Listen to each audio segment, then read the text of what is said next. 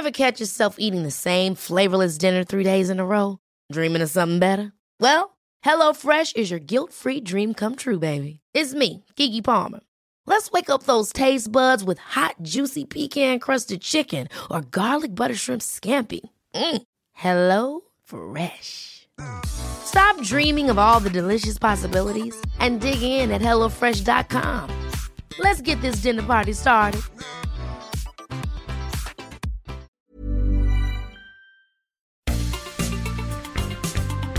Heraldo Media Group presenta la información y el entretenimiento que usted necesita para estar enterado también en su descanso.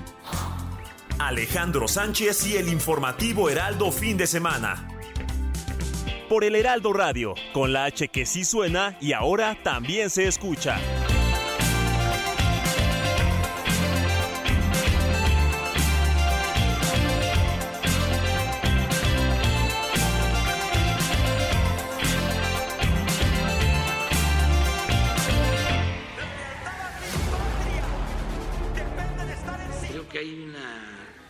Estación de radio también del Heraldo que yo no sabía, que esos están también, pero lanzados con todo.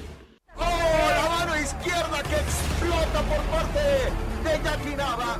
Ahora, la mentada de madre también me llega porque no hay luz. Como si yo manejo CFE. Y ahora resulta que la mentada de madre es porque no hay agua. Como si a mí me toca el abasto del agua. Pues no, señores. El abasto del agua le toca con agua. Aprueba una actualización de la tarifa de transporte concesionado de un peso a partir del 15 de julio. No habrá actualización a las tarifas del metro, metrobús, RTP, tren ligero, trolebús ni cablebús. Esperamos que al ceder al aumento de la tarifa, el gobierno de la ciudad ahora sí cumpla y ponga orden para que las y los capitalinos accedan a un mejor transporte público concesionado.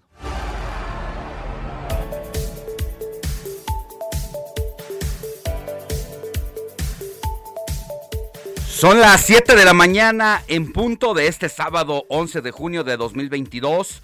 Yo soy Alejandro Sánchez y ya estaremos juntos de aquí hasta las 10 de la mañana porque la noticia no descansa para llevarle lo más relevante acontecido en la información, no solamente nacional, sino internacional. Hay mucha, mucha información. Tendremos lo mejor sucedido hasta, hasta esta mañana. Terminó la cumbre de las Américas allá en Los Ángeles, California, en los Estados Unidos.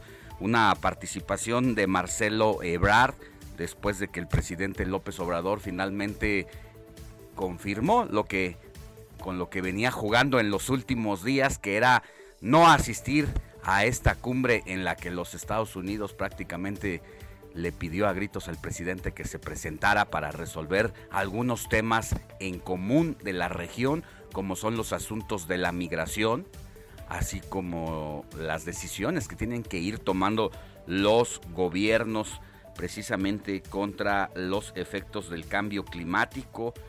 Entonces, todo eso le tendremos a partir de este momento. Mientras tanto, así arrancamos con la información.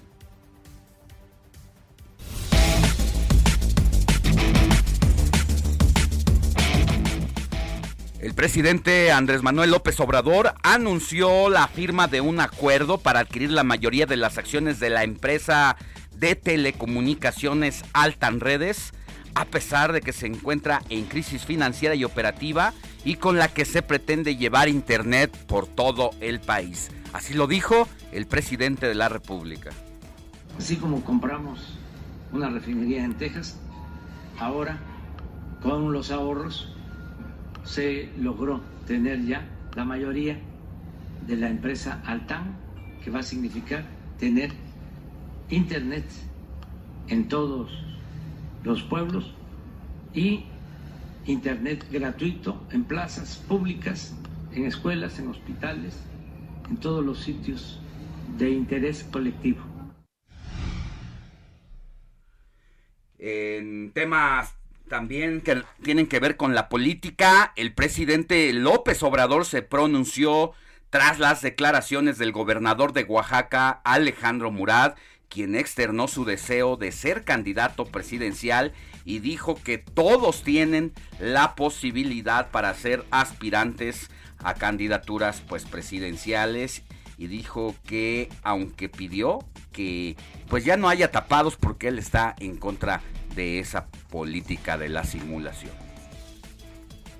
Seguramente me quieren preguntar por Alejandro. Bueno, pues ah, ya lo pues tiene al también, lado. O sea, o sea, que no haya tapados. El secretario de Relaciones Exteriores, Marcelo Ebrard, dio el banderazo de salida este viernes al programa Jóvenes Construyendo el Futuro en los Estados Unidos, que en su primera etapa contará con 3.000 beneficiarios connacionales en la ciudad de Los Ángeles. Durante la clausura de la Cumbre de las Américas, el propio Marcelo Ebrard criticó la exclusión de Cuba, Nicaragua y Venezuela, además de exigir que se permita reformar la Organización de Estados Americanos y que Estados Unidos levante el embargo al país de la isla. Es la voz de Marcelo Ebrard. Y se preguntarán quienes nos están viendo, siguiendo, quienes nos escuchan, ¿y por qué nos oponemos a la exclusión de países? ¿Por qué es tan relevante ese tema? Fue tema hace una década. Cada cumbre ha sido tema. Es la gran diferencia. Es el elemento reiterado en estas cumbres que no se resuelve. En más información, el coordinador de Morena en la Cámara de Diputados, Ignacio Mier, anunció que va a buscar una reunión con la Junta de Coordinación Política de la Cámara Baja para establecer una ruta de parlamento abierto que permita sacar adelante la reforma electoral planteada por el Ejecutivo Federal. Mire, después de las elecciones del pasado 5 de junio, prácticamente resulta hasta anacrónico el asunto de querer reformar al Instituto Nacional Electoral, porque vaya que se corroboró que tenemos una de las instituciones más sólidas del país y más confiables para sacar en este caso adelante los procesos electorales, independientemente de la grilla y de la politiquería que se hace en torno a este asunto, pues Lorenzo Córdoba, el presidente de la institución, así como el resto de los consejeros electorales, demostraron estar a la altura de los retos que demandan los asuntos de la democracia en este país. Y aún así, a pesar de que eh, se han mostrado victoriosos y triunfantes, porque así fue como le terminó de ir a Morena el pasado domingo, pues todavía quieren desmantelar, desmantelar a esta institución.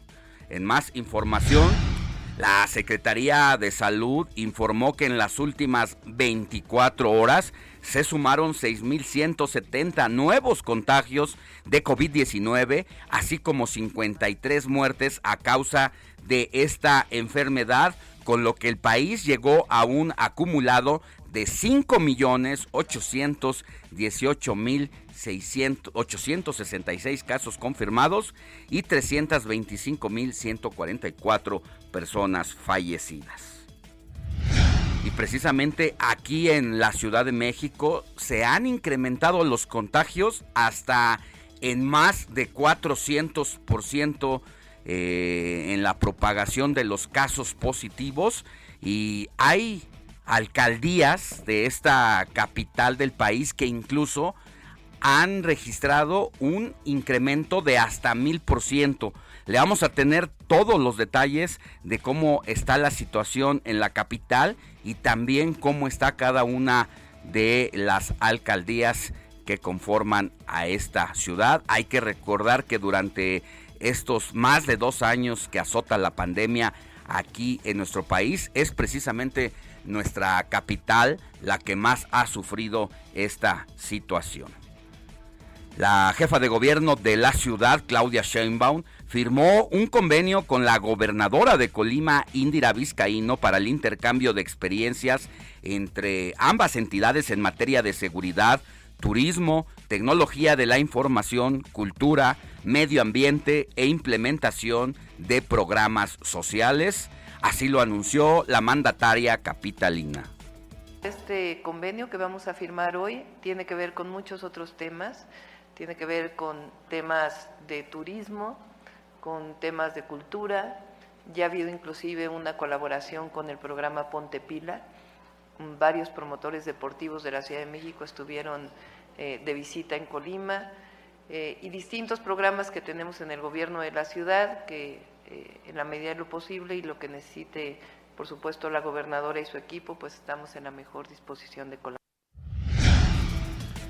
Mire, es acusado de los delitos de delincuencia organizada, lavado de dinero y falsedad ante la autoridad. Por eso, el exdirector jurídico de la cooperativa Cruz Azul y ex vicepresidente del club de fútbol del mismo nombre, Víctor Garcés Rojo, fue detenido anoche en la zona de Polanco.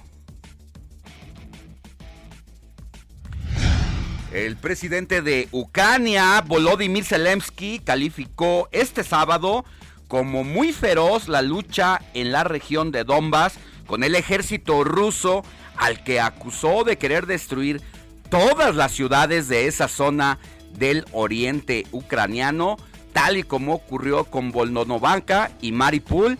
Hay que recordar que este conflicto armado y esta invasión del ejército ruso inicialmente se estimó que duraría cinco días porque la fuerza y la potencia del armamento que tenía supuestamente Rusia iba a acabar rápidamente con los ucranianos. Sin embargo, el conflicto ya lleva más de tres meses y no se ha logrado el objetivo aún de los rusos. El dictador de Corea del Norte, Jin Jong-un, llamó este sábado a reforzar las capacidades nacionales de defensa de su país ante el agravamiento de la situación en la península coreana, a pesar de que su régimen ha sido el causante de esta tensión debido al aumento en el número de pruebas de misiles en la zona. No salimos de un foco rojo en las relaciones de los distintos países del mundo cuando de repente se enciende otro foco al que hay que ponerle demasiada atención.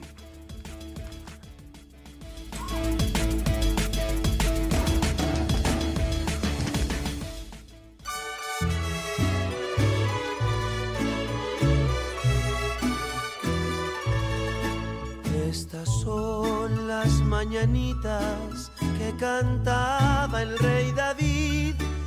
A las muchachas bonitas se las cantamos aquí.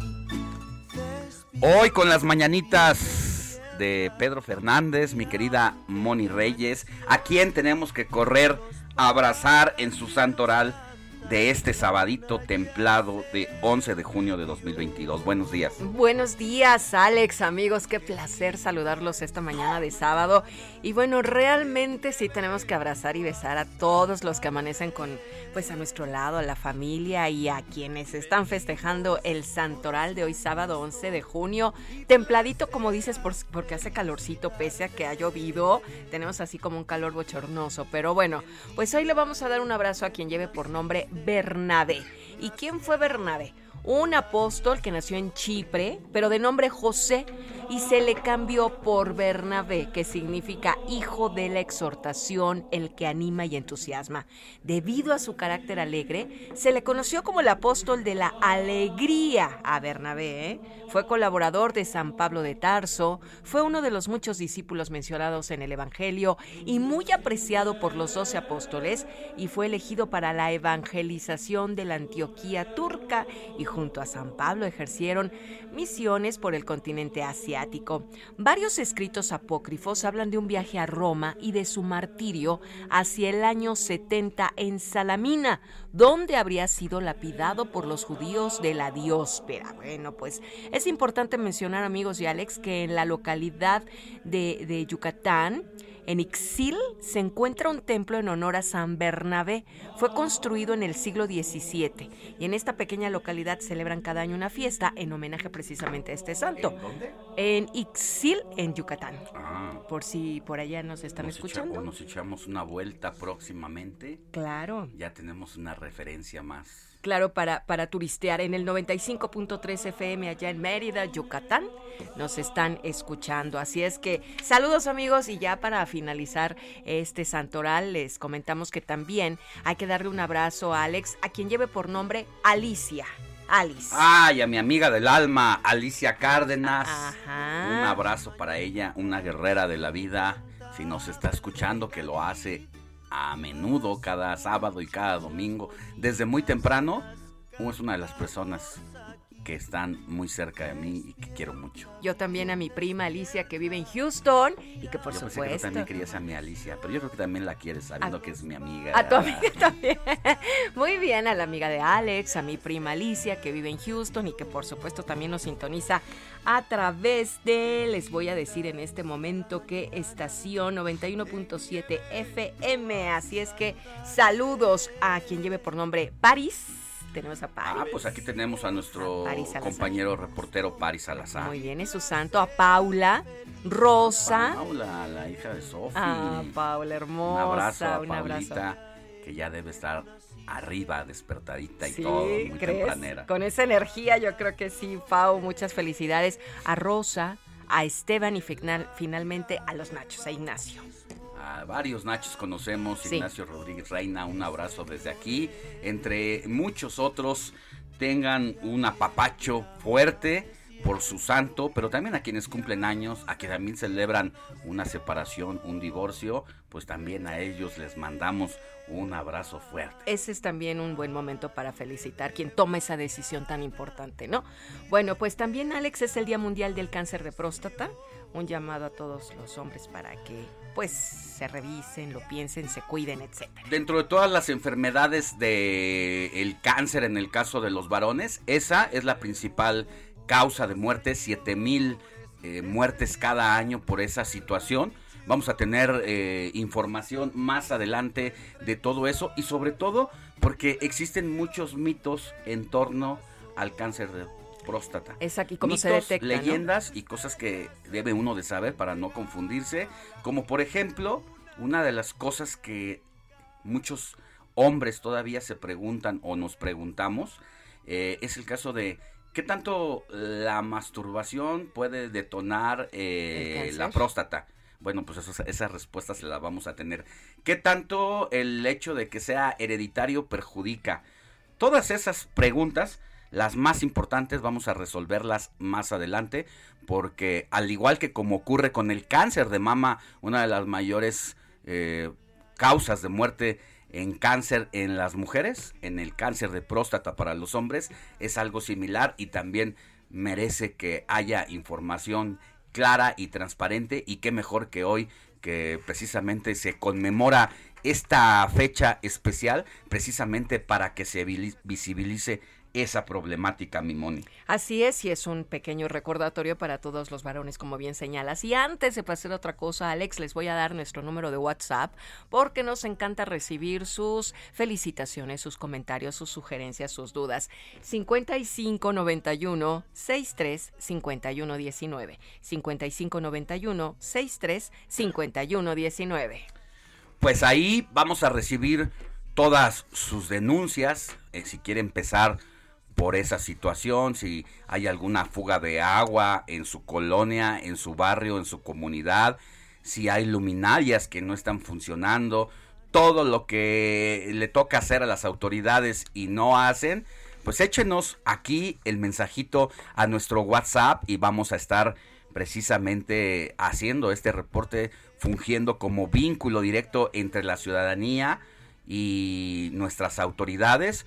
Bien, si tiene alguna duda de algún servicio, también háganoslo saber y nosotros se la respondemos. Si tenemos la información en el momento, de inmediato le aclaramos sus dudas y si tenemos que recurrir a alguna fuente de manera directa, también lo podemos hacer. Ahí está el WhatsApp que le ha dado Moni, se lo va a repetir en este momento. Con todo gusto, 5591 63 5119. También puede escribirme a mi WhatsApp.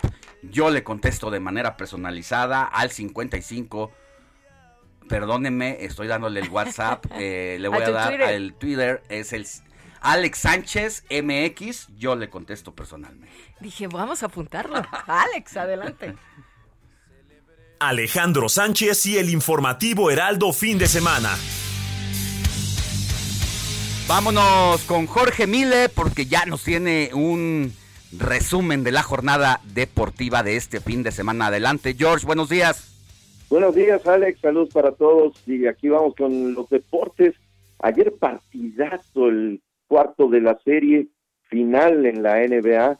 En, a domicilio le ganan los Warriors de Golden State a los Celtics de Boston en un tremendo partido que se fue decidiendo ya en la parte final y que obviamente gana el conjunto de los Warriors 107-97 para poner la serie a dos juegos por bando. La serie está empatada. Hoy no hay partido. Se reanuda todo esto el próximo lunes. ¿Y por qué fue importante el triunfo de ayer para Golden State? Porque sacaron un juego en Boston y eso les da la oportunidad de regresar a casa ya con la serie empatada con 43 puntos de un Stephen Curry. El chef anda cocinando de verdad en todos los aspectos. A la hora de ofender, pues eh, sumó 43 puntos, pero también a la hora de defender se, vio bastante bien.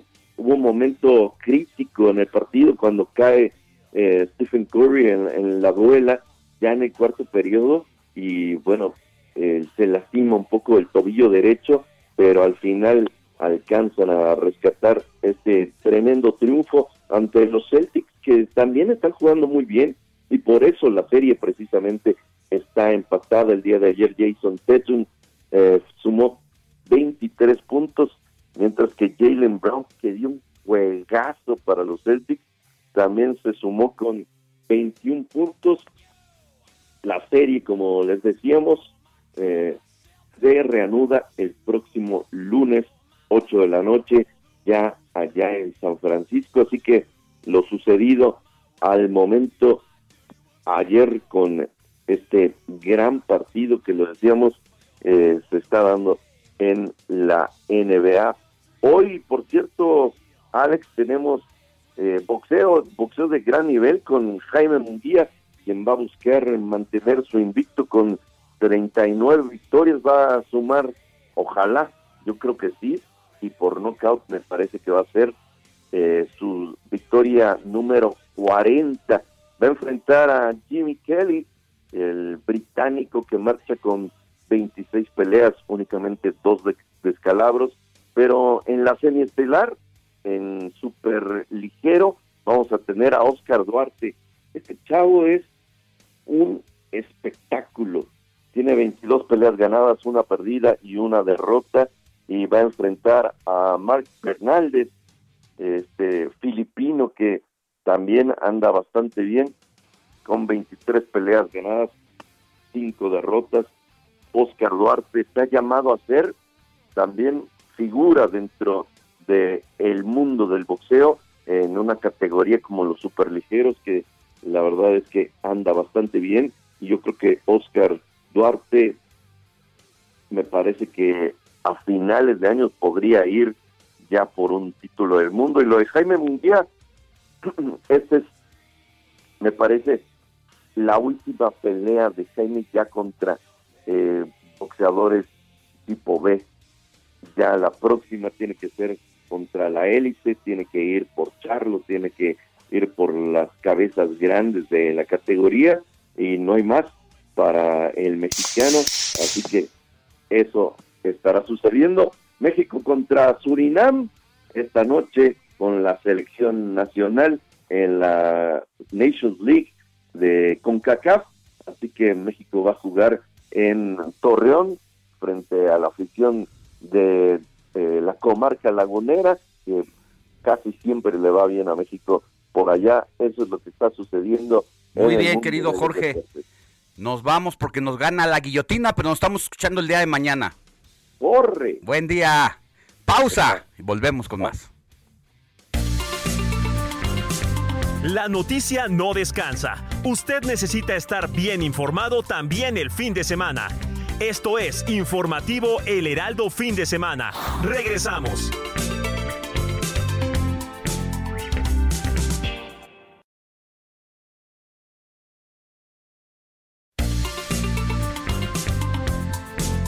Siga en sintonía con la noticia. Alejandro Sánchez y el informativo Heraldo fin de semana. Continuamos.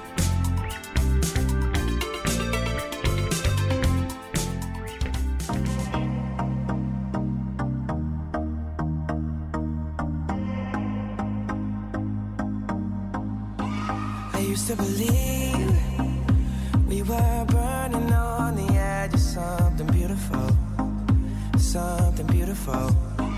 Selling a dream. Smoking mirrors keep us waiting on a miracle.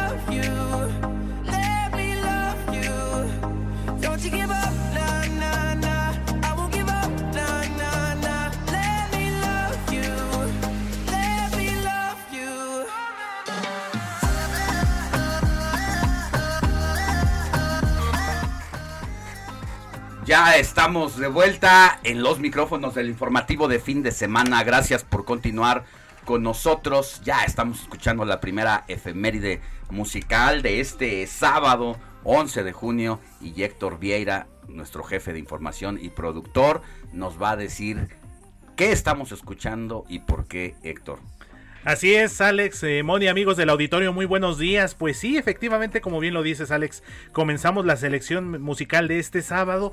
En esta ocasión no es precisamente una efeméride, cumpleaños, natalicio o lanzamiento.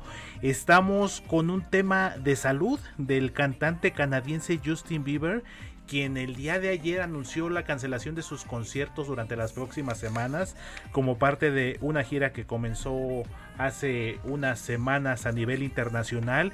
Y esto es a consecuencia Alex Money de un padecimiento que le fue detectado y que le ha traído algunos problemitas en los últimos días. Esto es una parálisis facial eh, aparentemente a consecuencia de una secuela de varicela. Hay un virus una bacteria. Este tipo de parálisis facial que empieza en la parte trasera del oído. Se le conoce también como síndrome de Ramsay-Hoyt y que fue lo que le diagnosticaron a Justin Bieber y por lo cual se vio obligado a suspender temporalmente su, su gira, sus conciertos. De hecho, en redes sociales, Alex Money, eh, Justin Bieber compartió algunas imágenes y sí, se le ve un poco el semblante cambiado. Eh, normalmente tú sabes que este tipo de padecimientos como que se nos carga un poquito la cara, como que se nos vence, por decirlo Sí, de esa manera. el músculo. El músculo, exacto. Y pues ahorita tiene estos pequeños ¿Se le eh, nota? problemas. Sí, de hecho compartió un par de fotografías y sí se le ve el semblante un tanto ¿Cuántos años desmejorado. tiene Justin? Y está, ¿cómo se llama? Pues ya está bajo tratamiento médico. Debe de tener, si la memoria no me falla, Alex, como unos 27, 28 años. un joven todavía. Es que es muy joven y que empezó muy chiquito. Exactamente. Y fue de- como de, según yo, de los primeros cantantes a nivel internacional que comenzaron a tener mucho éxito a partir de las redes sociales también. Fue de los primeros. Exactamente, mi querida Moni. De hecho, él empezó, si la memoria no me falla, un tema titulado Baby Baby, Ajá. por ahí del Ujú. 2011. 2011, 2012, o sea, ya, ya lleva 10 años. Una década prácticamente. como 16, ¿no? Exactamente, empezó muy jovencito con un look muy, muy peculiar, un cabello así muy lacio, dirían por ahí popularmente un corte de basinica. muy como dicen en colonia rubio, exactamente. Y pues fue la transición de, pues ya de niño a adolescente. Como bien lo dices, Alex, ese inicio de las redes 28 sociales. 28 años tiene. Mira, nada más gracias a nuestro ingeniero Arturo que nos pasó aquí el dato. Él tiene otros datos y mira, nos los compartió. pero no andabas mal. Eh, mira, estoy viendo la fotografía precisamente que subió a sus redes sociales. Debo de confesar que hacía mucho tiempo no veía a Justin Bieber en una fotografía lo cual me sorprende porque pues ya se ve un hombre maduro a diferencia de aquel Joss que comenzamos a conocer ahí a partir del 2011, pues eso ya tiene sus 11 años, debió haber tenido 17 cuando comenzó a pegar con tubo en musicalmente hablando. Y eh, la foto que muestra con esta parálisis facial sí evidencia la problemática de alguna manera y sobre todo porque en el ojo del lado izquierdo prácticamente lo tiene cerrado. Y si se le ve un poco de el labio y la parte del músculo de la mejilla izquierda ligeramente contraída pero sobre todo el ojo lo tiene lo tiene cerrado. Y muy dignamente decidió subirlo y postear para pues una manera de comunicarle a sus seguidores que sí merecen saber un poco de él y por qué también tuvo que cancelar pues no sé cuántos conciertos, pero seguramente fueron demasiados. Así es, Alex Money. De hecho, no está especificado eh, durante cuánto tiempo, pero sí se habla por lo menos de eh, algunas semanas las que tendría que estar eh, fuera de circulación para recibir el tratamiento médico. Y como lo comentabas, Alex Money, hace unos momentos, él fue parte de esa transición ya de las redes sociales cuando los artistas comenzaron a, a difundirse a través de estos medios. Él es parte, por decirlo de esa manera, de una camada, una generación muy interesante de, de artistas infantiles, juveniles, que se abrieron paso en los medios tradicionales, tanto en la música como en la televisión, pero también en las redes sociales. Justo en la época de Justin Bieber, un poquito antes tuvimos el fenómeno de Hannah Montana con Miley Cyrus, precisamente tuvimos también el fenómeno, aquella eh, serie, si mal no recuerdo, película de Camp Rock, de donde surgió otra figura de la música actual como lo es Demi Lovato y pues Justin Bieber no es la excepción. Entonces pues pronta recuperación al buen Justin, eh, por eso lo escuchamos este, este sábado aquí en el informativo Alex Money, Let Me Love You, que fue lo que escuchamos al principio, este tema de 2018, eh, una colaboración con el DJ argelino DJ Snake y pues por eso estamos... Ese sí es DJ. Exactamente, mi querido Alex. ¿Verdad, Kike? Ah, ya. bueno, pero Kike no lo hemos lanzado a la fama. Deja que lo lancemos. que no ha usado las redes sociales. tu tip, Nada más TikTok. que empiece a usar las redes sociales. Y entonces. Seguramente va a acumular muchas fans. Fanses dirían por ahí. Si ya, somos, ya somos fans, ¿no? Ahora los que tenga del público, sin miedo al éxito, papi. Así es, mi querida Moni y Alex. Y pues ahorita que estamos hablando de temas de espectáculos, de farándula, Alex Moni, ¿qué les parece a nuestros amigos que nos están escuchando esta mañana de sábado aquí en el informativo fin de semana? ¿Qué, les, qué tal les caería ir al cine? En a estos una días. sala VIP. VIP ¿por qué no, no? cualquier sala, o sea, Se lo merecen. Por supuesto. Eh, Pero si estoy en Monterrey y en Guadalajara, Monterrey, en. Guadalajara, en La Laguna, en Oaxaca, Wow. en todas las plazas del país donde haya sala de Cinépolis VIP. Porque les cuento, Alex Money, vamos a regalar cinco pases dobles para nuestros amigos del público del informativo fin de semana. Son cinco pases dobles para Cinépolis VIP para que puedan ver la película que ellos gusten en la sala VIP Hasta que ellos gusten de cualquier ciudad del país, claro, donde haya Cinépolis. Y VIP. esta promoción exactamente Moni, VIP diría mi compadre Javi Noble. Y estos pases dobles van a ser válidos a partir de este lunes y hasta el próximo 30 de junio. Tenemos tiempo. Son válidos de lunes a jueves, a la hora, la película que quieran, pase doble. ¿Qué les parece, Alex? ¿Qué hay que Eh, hacer? ¿Qué tenemos que hacer? Ahí está. Pre- Ahí está el detalle. Ahí está respecto Pagarlos. a la participación que estás teniendo.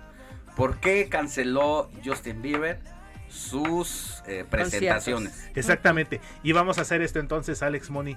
Las primeras cinco personas que nos manden eh, Vía WhatsApp. vía WhatsApp, exactamente, la respuesta con su nombre completo y su ciudad, se llevan estos pases Por ejemplo, me lo gano aquí en la Ciudad de México y si voy a viajar a Cuernavaca y hay un Cinépolis, los puedo usar. Perfecto. Exactamente. ¿Puedo dar el WhatsApp para que de Adelante. una vez se comuniquen? Por favor, Moni. Cin- yo estoy emocionada, yo igual y ahorita marco. No, no es cierto. 55 Póntele bien. 91 63 51 19. Va de nuevo. 55 91 63 51 19. Y lo que lo hace atractivo es que ahora usted puede escribirnos desde Tabasco, desde Baja California o cualquier otra entidad, Monterrey, Guadalajara, esas dos ciudades también, en donde diga y conteste la pregunta por qué Justin Bieber canceló sus presentaciones y se hace acreedor a un pase doble y ya no tiene que venir aquí a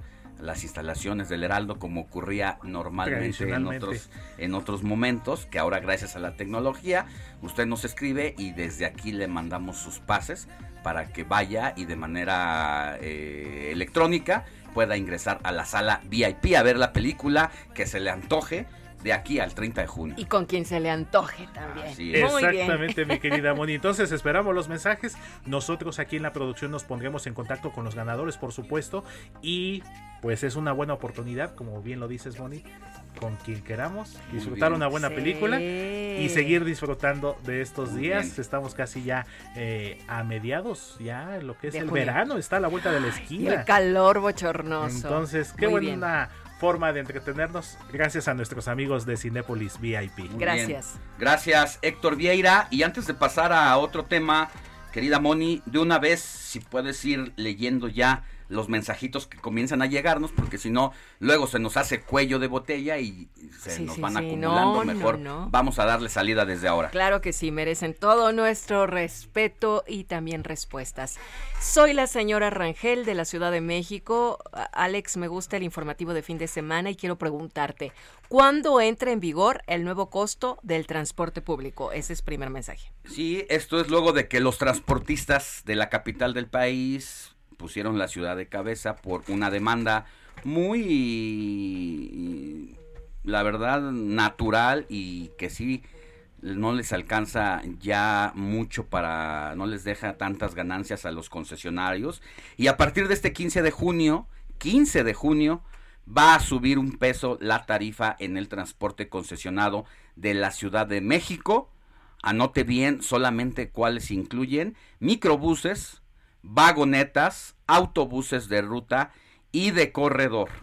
El secretario de Movilidad, Andrés Layuz, indicó que fue rechazada la petición de transportistas para aumentar el costo de pasaje entre 3 y 5 pesos. Sin embargo, tras considerar el aumento de gasolina y diésel, es que ha sido aprobado este ajuste y recordarle a la audiencia que se mueve aquí en la capital del país y áreas conurbadas que los servicios del transporte colectivo como el metro, el cablebús y los camiones del gobierno de la ciudad no sufren no sufren ningún incremento, todo queda como está. Así es, transporte concesionado solo un peso. Bueno, pues ya está la respuesta de la señora Rangel.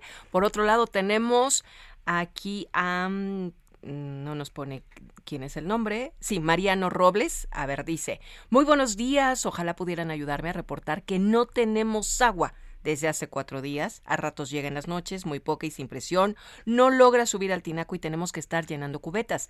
El teléfono de SACMES eh, no contesta y los mensajes que he enviado tampoco los contestan. Soy Mariano Robles y escribo de Mixcoac, Alcaldía Benito Juárez. No solo en Nuevo León están quitando el agua, también en otras partes de la República y te manda saludos. Muchas gracias al Mariano. señor Mariano Robles de Miscuac, muy cerca de donde estamos transmitiendo aquí el informativo fin de semana. De hecho, es parte de la misma alcaldía de Benito Juárez.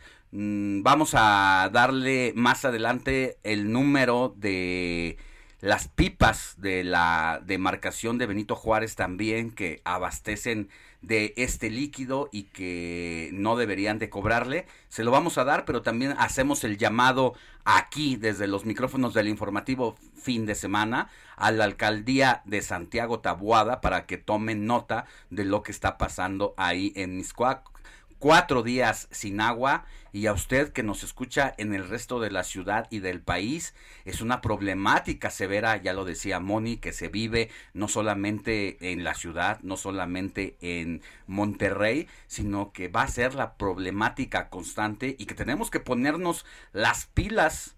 Ya tendríamos que habernos puesto desde hace mucho, pero todavía falta conciencia para sacar adelante eh, y cuidarnos precisamente de el abastecimiento de este vital líquido Moni, así que sirva de paso el llamado para que cuidemos precisamente el agua. Todos así es, hay que cuidar el agua, por favor. Hola, ¿qué tal? Soy el señor Arturo de la Garza de Monterrey. Dicen, ¿qué quedó el tema, Alex, de la constancia fiscal que debemos tramitar los trabajadores del país?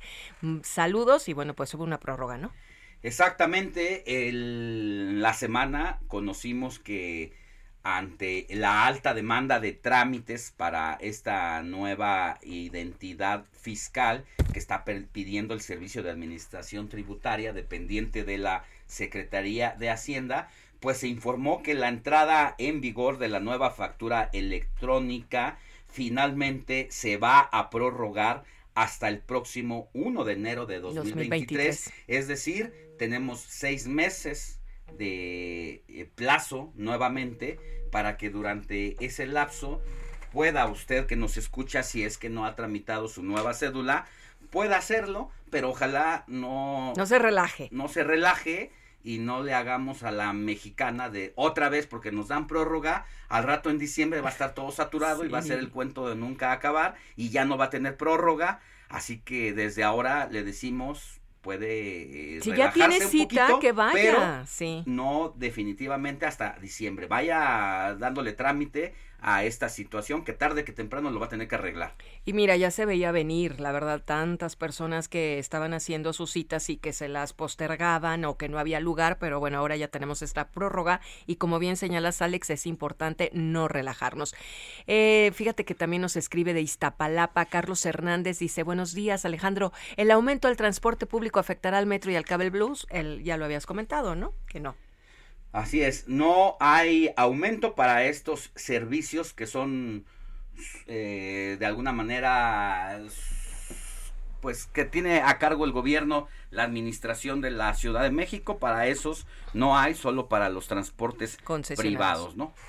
que el microbús, el microbús, el camión, el camión y etcétera. Bueno, pues entonces, de nueva cuenta el WhatsApp, porque ya me lo te vas a la tele, 55 91 63 51 19 para que se ganen esos cinco pases dobles que nuestro productor nos acaba hace ratito de pues promocionar. Y la pregunta es, Alex, es ¿por qué canceló sus conciertos Justin Bieber? Eh, díganos, escríbanos en el WhatsApp, díganos la causa, ¿qué le pasó? Y con eso usted ya se hizo acreedor a cinco pases dobles siempre y cuando sea de las primeras cinco personas que escriban porque quisiéramos darle a todos, pero pues ya a partir de quien llegue en sexto lugar ya no se queda sin boletos. Así que todavía tiene chance, ya llegaron algunos, pero vamos a seguir con, con, más. Y antes de seguir, le voy a adelantar algunas cosas que vamos a tener en el transcurso de las próximas horas de aquí a las 10 de la mañana. Por ejemplo, eh, vamos a hablar del crecimiento exponencial del 400% en los contagios de coronavirus en la capital del país y que a pesar de este incremento en el número de casos, la autoridad capitalina ha dicho que no va a cambiar su estrategia y ya hay muchos reclamos de parte de especialistas médicos, de infectólogos sobre todo, que están criticando la idea del gobierno de la ciudad de haber dicho que adiós al cubrebocas y que a pesar de que ya la quinta ola del COVID nos ronda aquí en la Ciudad de México, no se ha hecho una campaña para recuperar y volver a llamar al uso del cubrebocas. También vamos a hablar con Pepe Carreño, especialista en temas internacionales, para que nos cuente las conclusiones de la participación en la cumbre de las Américas. ¿Fue bueno o fue malo para las relaciones con Estados Unidos que el presidente se haya negado a asistir? Después de también en otro tema de toda la parafernaria electoral de la semana pasada, el verdadero ganador de las elecciones sigue siendo el abstencionismo. Y vaya que se disparó el abstencionismo respecto a procesos pasados, no va a dar crédito de qué porcentaje solamente salió a votar y de lo que se debería estar haciendo para recuperar la confianza del electorado a participar en las decisiones democráticas de su país. Así que ahí están algunos de los temas. Otro tema relevante que tenemos, muy relevante porque es histórico, a quienes les gusta la fiesta brava, la tauromaquia.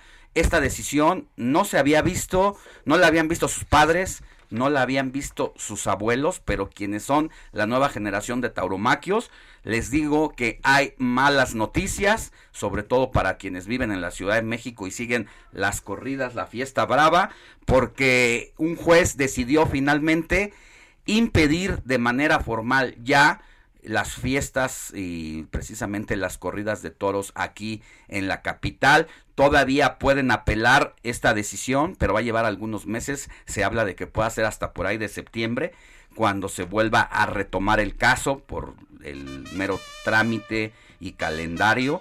Así que hay mucha información todavía de eso y más. Le vamos a hablar más adelante, mi querida Moni.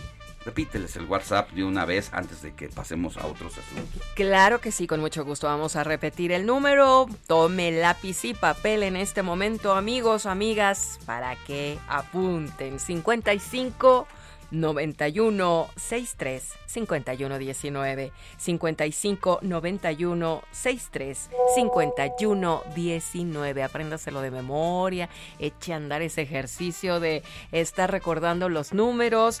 Y bueno pues si no es así ya guárdalo en su celular. El señor Javier Hernández nos escribe de la colonia Escandón y nos dice yo estoy en contra de la corrida de toros y qué bueno que fue suspendida esta afición es lo que comenta Javier Hernández. Así es, y vamos a ir con nuestra compañera corresponsal hasta Jalisco, Mayeli Mariscal, porque nos tiene información importante. Ahora le digo de qué, mientras Moni nos ayuda a mandar saludos y a decir en qué estación nos escuchamos allá en Jalisco y de paso anunciar pues las otras estaciones en algunas otras ciudades del país, Moni. Claro que sí, con mucho gusto. Un abrazo a la Perla Tapatía porque en Jalisco nos escuchan a través del 100.3 de FM.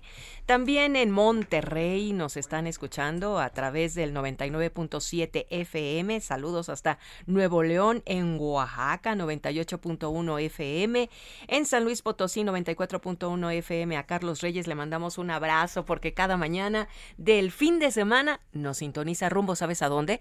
A, la panadería. Ah, porque va para la panadería, él entra a las 8 de la mañana y nos está escuchando. Gracias, Carlos. Y bueno, pues entonces vámonos rápidamente. ¿Con qué tienes, Alex? Mira, eh, solamente anunciarles y aprovechar que ya estamos aquí y antes de irnos a corte porque tenemos muy buenas noticias para el Heraldo Media Group que nos honra y al mismo tiempo son buenas noticias para nuestra audiencia. A partir del día lunes 13 de junio, es decir, el siguiente lunes, volvemos a televisión abierta. El Heraldo Televisión estará allí con toda su barra, con toda su programación, con todos sus conductores y este equipo que le prepara lo mejor de la información. A partir de este lunes 13 en el 8 canal de televisión abierta. Estaremos ahí llevándoles las noticias y a partir del otro fin de semana, del sábado 18 de junio, ya estaremos nuevamente también en el informativo de fin de semana en televisión abierta. Hay que recordar que por algunos problemas técnicos salimos del aire el, hace pues un, Menos un par un de mes. semanas, un poquito más de un par de semanas. Estuvimos fuera durante todos estos días. Estábamos por el canal 10 de televisión abierta, pero a partir de los esfuerzos que hace el Heraldo Media Group para toda su audiencia, se ha decidido y se acordó en común acuerdo con Grupo Radio Centro volver a televisión abierta ahora por el canal 8 Ahí estaremos. 8.1 de televisión para que usted la programe y es importante recalcar que también a través de la televisión por paga seguimos transmitiendo en Easy 151, Sky 161, Total Play y todo lo que tiene que ver con televisión de paga. Así es que vamos a estar felices de que sintonicen Heraldo. O bien también lo puede hacer desde su dispositivo móvil a través de www.heraldodemexico.com. Ahí también puede entrar al portal de noticias de esta casa editorial y luego irse ya sea a el streaming tanto de eh, Heraldo Radio o también la opción de televisión. Ahí puede contactar a nosotros. Ya nos vamos, Moni, y nos escuchamos en la siguiente hora y hasta las 10 de la mañana con más información. Seguimos en el informativo fin de semana.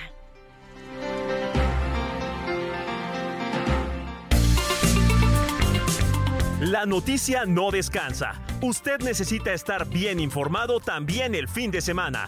Esto es Informativo El Heraldo Fin de Semana. Regresamos.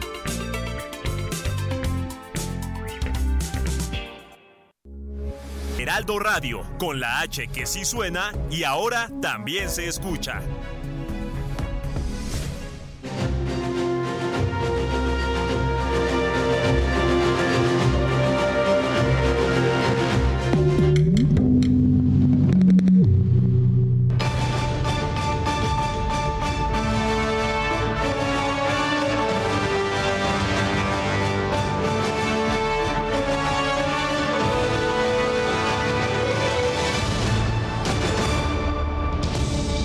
Estamos en el informativo del fin de semana. En más de 400% se incrementan los contagios de coronavirus en la Ciudad de México.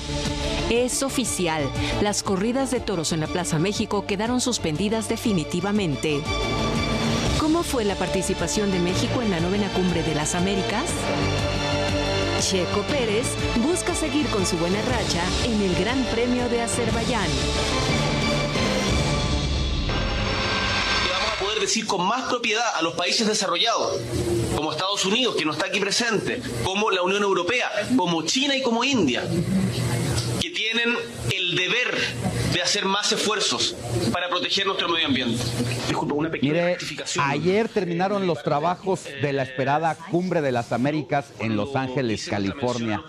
En una de las tantas reuniones de este evento se vivió el momento más incómodo que ya estábamos escuchando. Es que el presidente de Chile, Gabriel Boric, se le fue a la yugular a Estados Unidos al decir que este país no participaba y que debía hacer más esfuerzos para proteger al medio ambiente. Justo después le pasaron un papelito donde le decían que se había equivocado, que la sede de la cumbre era precisamente en los Estados Unidos al país que estaba criticando y que decía no haber ido. Pero más adelante vamos a ir con todos los detalles de los trabajos diplomáticos y las conclusiones de la cumbre. Hablaremos con nuestro enviado especial en Los Ángeles, California, don José Carreño. Buenos días, yo soy Alejandro Sánchez porque la noticia no descansa. Así seguimos con el informativo de fin de semana de este sábado 11 de junio de 2022. Y arrancamos con buenas noticias. El Heraldo Media Group y Grupo Radio Centro anunciaron una alianza estratégica en televisión abierta. Y es que a partir del 13 de junio de 2022, el Heraldo Media Group transmitirá su programación de televisión a través del canal 8.1, mismo que adquirió en compra definitiva. Así que ya lo sabe, a partir de este lunes, no te pierdas toda la programación del Heraldo Televisión de señal abierta a través del 8.1 de su televisión. Y en el informativo de fin de semana hablaremos sobre el crecimiento exponencial del 400% de los contagios de coronavirus en la capital del país. A pesar de este incremento en el número de casos, la autoridad capitalina dijo que no va a cambiar su estrategia. También tendremos a Pepe Carreño, ya le decía, especialista en temas internacionales, para hablar sobre la participación de México en la Cumbre de las Américas. ¿Fue malo o fue bueno para la relación diplomática con los Estados Unidos que el presidente López Obrador se haya negado a asistir? Asimismo, después de toda la parafernalia electoral de la semana pasada, el, el verdadero ganador de las elecciones sigue siendo el abstencionismo. Esto se debe a que la participación ciudadana en los estados involucrados rozaba apenas el 50%, pero en Oaxaca el porcentaje este fin de semana llegó al 38%, lo que refleja descontento social con los partidos políticos, pero también es probable que se deba a la pelea que se sostiene entre el gobierno federal con el árbitro electoral. A pesar de las constantes descalificaciones, sin embargo, el, INE se fortalece con la realización de los comicios que no ha dado pie a dudas, a reclamos por parte de los políticos. Déjenos sus comentarios al WhatsApp del informativo de fin de semana 5591 63 51 19. ¿Qué opina al respecto de la abstención en las últimas elecciones? Y es momento de hacer un enlace hasta el Monumento a la Revolución, donde se están llevando a cabo clases de boxeo previos a la megaclase de la próxima semana. Dicho de otra manera, mi querido Javier Ruiz, se están haciendo rounds de sombra para ese momento de la próxima semana donde será la clase de clases. Buenos días. Así es, Alejandro, ¿qué tal? Excelente mañana y efectivamente, pues ya comienzan los preparativos. Muchas personas, como mencionas, ya se están pues alistando para estar lo mejor preparado. El día de hoy, pues se lleva también a, cabo esta clase masiva de box en el monumento a la revolución. Pues al menos podemos ver cerca de 500 asistentes aquí en la explanada, los cuales llegaron desde muy eh, temprano, todos ellos, por supuesto, pues ya haciendo algunos ejercicios eh, de calentamiento, tuvieron que llevar un proceso, primero que nada, pues por supuesto, inscribirse, llegan a este punto donde pues se les anota, se les da un número de folio, tienen que eso sí, pues hacer una fila muy, muy breve y posteriormente pues ya formarse en este punto. Han llegado pues muchos jóvenes, eh, incluso también pues pequeños, cinco o seis años han llegado a este punto y ahorita les están dando los, las indicaciones principales para pues precisamente calentar para que no vaya a haber algún desgarro y por supuesto posteriormente van a comenzar pues ya las clases las primeras pruebas. Muchos de ellos podemos observar pues ya vienen incluso pues bastante preparados ya vienen vendados de las manos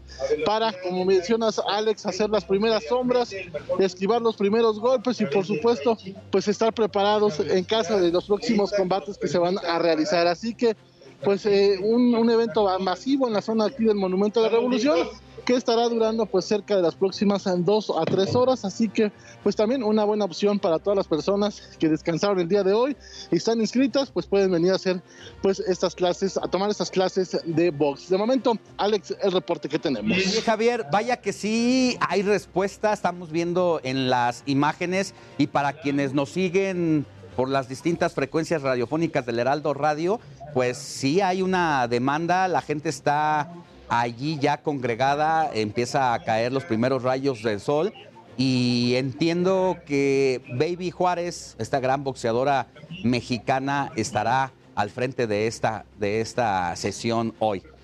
Sí, efectivamente, la boxeadora Baby Juárez pues estará aquí justamente pues dando las primeras instrucciones y por supuesto también el calentamiento que ya estarán eh, tomando pues este grupo de, de personas, así que pues no va a ser una clase cualquiera, va a ser clase con una campeona de México, por supuesto, y pues eh, la asistencia, como bien lo mencionas, bastante amplia y pues mencionar que no solo son eh, gente grande, gente adulta, hemos visto pequeños y algo que nos ha llamado mucho la atención, que ya muchos ya vienen preparados, eh, pues ya vienen incluso pues ya vendados de las manos para pues sea más fácil estas clases. Hay que recordar que luego toma tiempo justamente el vendaje y es muy importante justamente a la hora pues de los de, de, los golpes para no lastimarse y como podemos observar, pues en estos momentos ya comienzan los eh, calentamientos poco a poco para irse preparando, mi estimado Alejandro. Personas calculas a ojo de buen cubero, como se dice,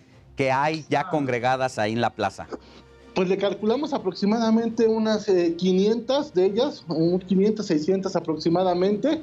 Eh, pues prácticamente está desde el inicio del Monumento a la Revolución y muy casi casi que un poquito antes de llegar a donde termina pues la explanada están eh, separados lo también mencionar que muchos de ellos pues todavía a pesar de que estamos en espacio libre pues están con cubrebocas y pues sí no está de más, hay que recordar también que están repuntando los casos de COVID, así que pues eh, bastantes, eh, bastantes personas las que están acudiendo a este punto, pero sí calculamos cerca de 500 a 600 personas, como podemos observar pues ese es más o menos el panorama que tenemos en este lugar.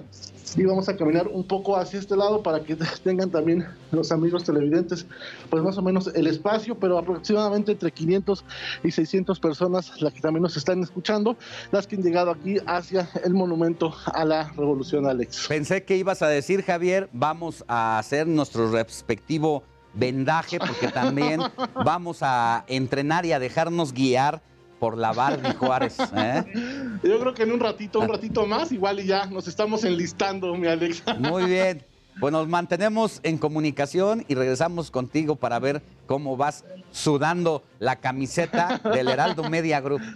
Claro que sí, aquí vamos a estar muy atentos y ya nos estaremos inscribiendo, mi estimado Alex. Que tengas buen día, gracias. Igualmente, hasta luego, buenos días. Hasta luego.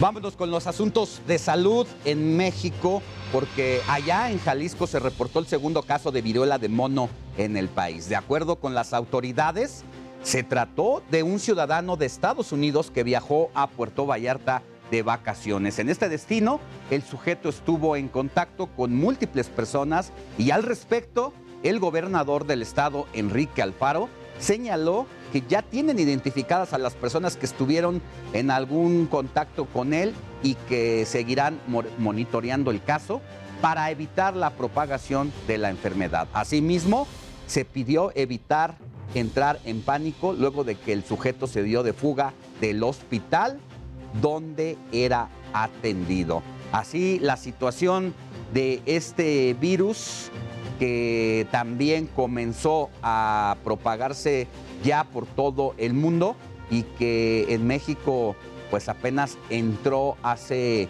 un par de semanas con este, eh, si no mal recuerdo, el segundo caso reportado, pero que a América había llegado por Argentina, luego por Estados Unidos, pero usted sabe que todo lo que pasa en Estados Unidos nos impacta de manera directa. Vámonos con más información porque para conocer, o mejor dicho, con este caso, vamos a, hacer enlace con nuestra compañera Adriana, Adriana Luna, quien es corresponsal en Jalisco. Mi querida Adri, muy buenos días, ¿cómo te va? Hola Alex, ¿cómo están? Muy buenos días a todos, feliz inicio de sábado.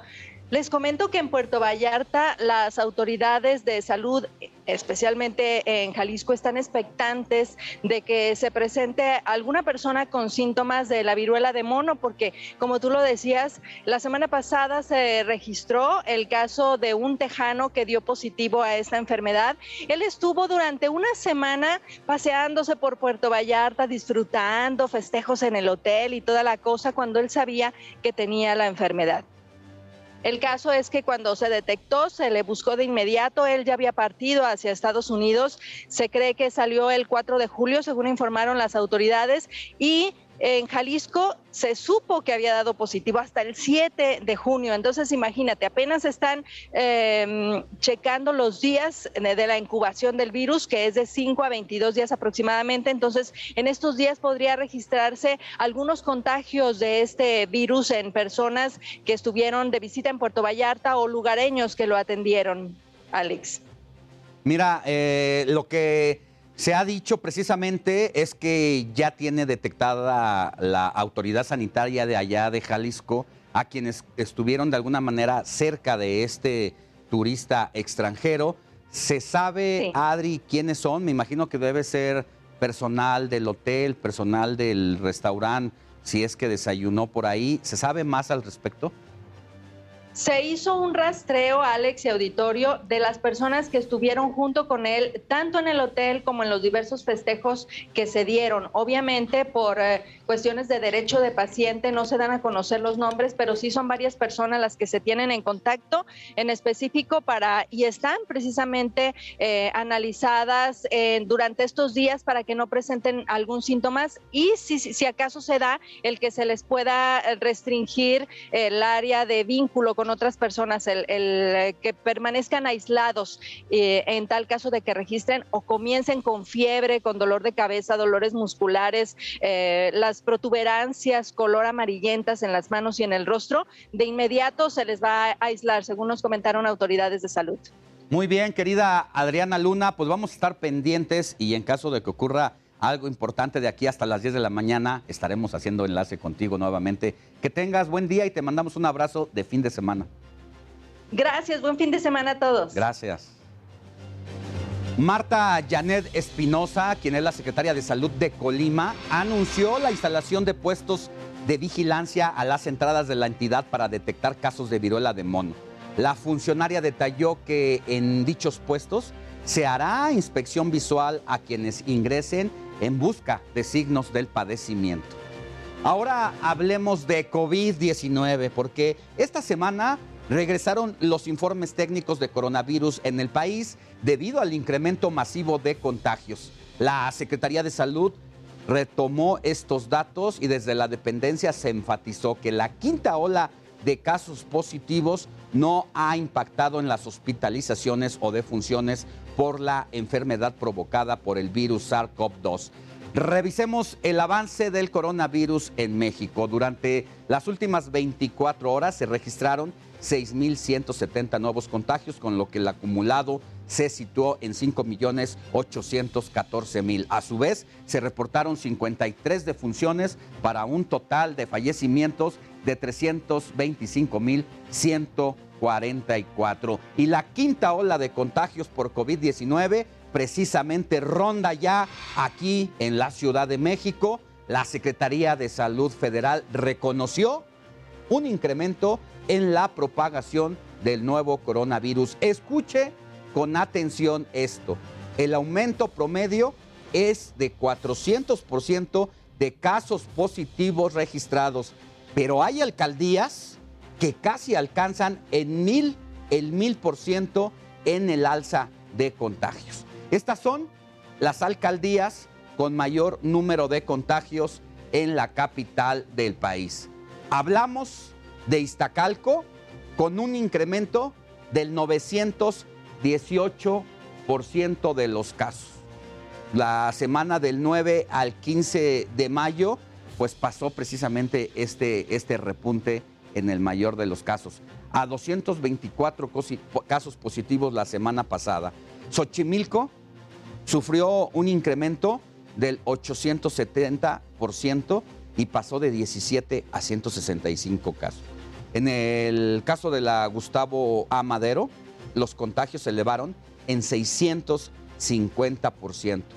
Venustiano Carranza pasó de 32 a 22 casos, es decir, un aumento del 615%. Coyoacán subió 555% al pasar de 79 a 518 los contagios. Y Coajimalpa un 535% al presentar 89 casos la semana pasada, cuando a mediados de mayo eran 14 casos. Y a pesar de esta nueva crisis sanitaria de las últimas semanas, Claudia Sheinbaum, la jefa de gobierno, se sostiene. No hay modificación en la estrategia de atención a la emergencia sanitaria, es decir, no tendrá ajustes. Con el aumento de más de 18 mil casos de coronavirus de una semana a otra, México enfrenta la quinta ola de COVID, pero lo hace con inmunidad híbrida. ¿Esto qué significa? Eso significa que mucha gente ya se vacunó y mucha gente ya se infectó. Esa es una inmunidad natural y una inmunidad inducida por vacunas situación que de acuerdo con el doctor Alejandro Macías reduce el riesgo de desarrollar padecimientos graves, caer en hospitalización o morir por COVID. Pero ojo, no descarta la posibilidad.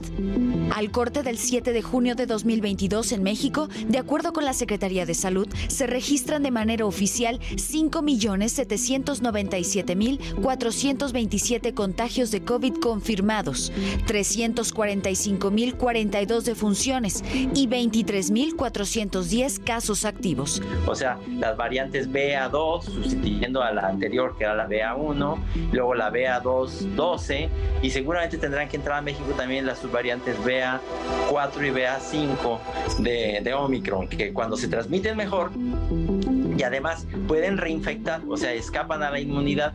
No obstante, y pese al alza de contagios, el doctor Macías espera que la quinta ola sea menos agresiva que las anteriores. Y es verdad que México tiene una gran ventaja. Como decíamos, ya mucha gente ya se infectó, mucha gente ya se vacunó, mucha gente ya tuvo las dos.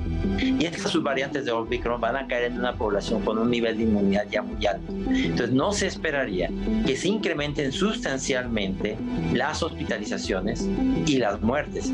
Yesenia Santiago, Heraldo Televisión. Pues así la situación y para conversar sobre la quinta hora de coronavirus en la capital del país, entro en comunicación con la doctora Oliva López, es secretaria de salud en la Ciudad de México. Doctora, muy buenos días. ¿Cómo está? Debemos preocuparnos por lo que está pasando con la quinta ola que ya ronda en la capital. Buenos días, Alejandro. Muchos saludos para ti, auditorio. Yo diría que más que preocuparnos, debemos ocuparnos. Todos sabemos ya cuáles son las medidas eh, de protección, de cuidado y sobre todo, eh, pues completar nuestros esquemas de vacunación y nuestros refuerzos.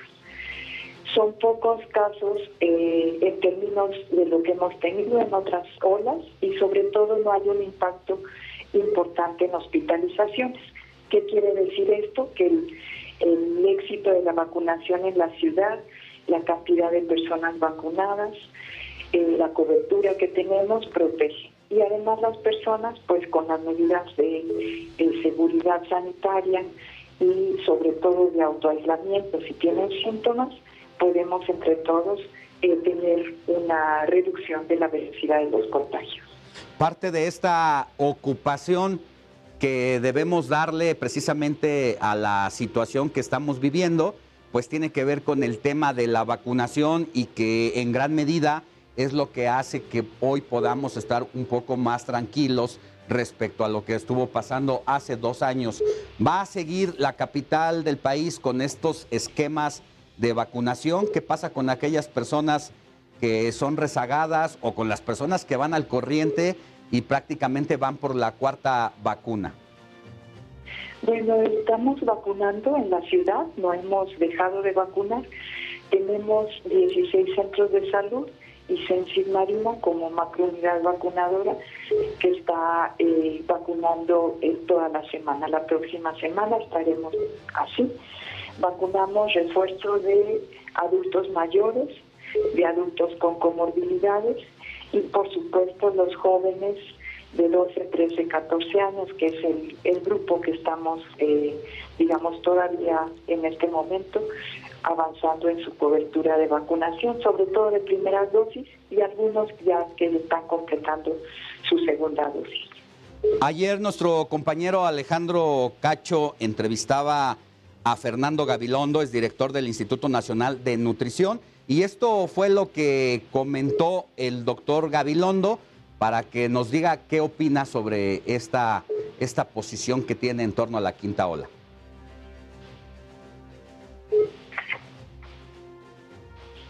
Que se contagian y ahorita estamos llegando a una quinta ola en donde en las últimas cinco semanas se han muerto 650 gentes, no es nada menor. Entonces, el problema es que el gobierno ya se dio cuenta que fracasa y no cambia la estrategia. Y entonces seguimos exactamente igual.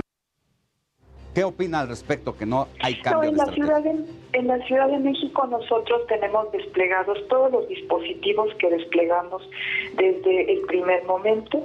Tenemos capacidad de ampliación de camas, mantenemos los centros de salud 117 tomando muestras, no hemos tenido una demanda desbordada. Si ustedes recuerdan, en la ola de Omicron, la cuarta ola, tuvimos eh, capacidad de hacer hasta 30 mil pruebas por día, ahora la demanda es alrededor de mil pruebas, entonces no tenemos problema de, si se necesitara, desplegar eh, más capacidad. tanto hospitalaria como de toma de muestras y lo que es muy importante y eso lo recomendamos es que no se minimiza pero se coloca en su justa dimensión. Las Bien. personas están vacunadas, 98% de cobertura, 85% ya con su refuerzo. Y algo muy importante, todos ya sabemos que hay que usar el cubrebocas en sitios cerrados, en aglomeraciones, en el transporte público, en oficinas, lavarnos las manos y sobre todo autoaislarnos si tenemos síntomas para cortar cadenas de contagio. Sí. Entonces este es un aprendizaje colectivo y podemos seguirlo haciendo y sobre todo insistir porque las personas las que tenemos hospitalizadas son personas que no completaron su esquema o que por alguna razón no se Bien. vacunaron o algo que también ya sabemos Sí. con comorbilidades y también ahí tenemos un programa Salud en tu vida para detectar a tiempo y atender oportunamente. Pues ahí está, eh, nos quedan 20 segunditos, pero sí sería bueno como que insistir en el llamado al uso del cubrebocas, que eso también, al parecer, pues sí está demostrado que ayuda, doctora. Sí, en conjunto son todas las medidas, usamos el cubrebocas, nos lavamos las manos, evitamos aglomeraciones o cuando estamos en las aglomeraciones nos ponemos el cubrebocas con más, eh, digamos, rigurosidad y también nos autoaislamos. Bien. Que tenga buen día, Oliva López, secretaria de Salud del Gobierno de la Ciudad de México. Gracias por haber estado en el informativo de fin de semana. Con mucho gusto. Buen día. Hasta pronto. Nosotros vamos a una pausa y volvemos con más información.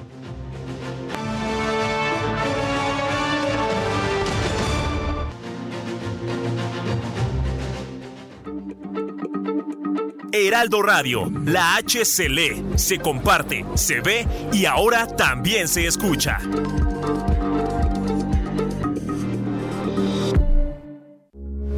Heraldo Radio, con la H que sí suena y ahora también se escucha.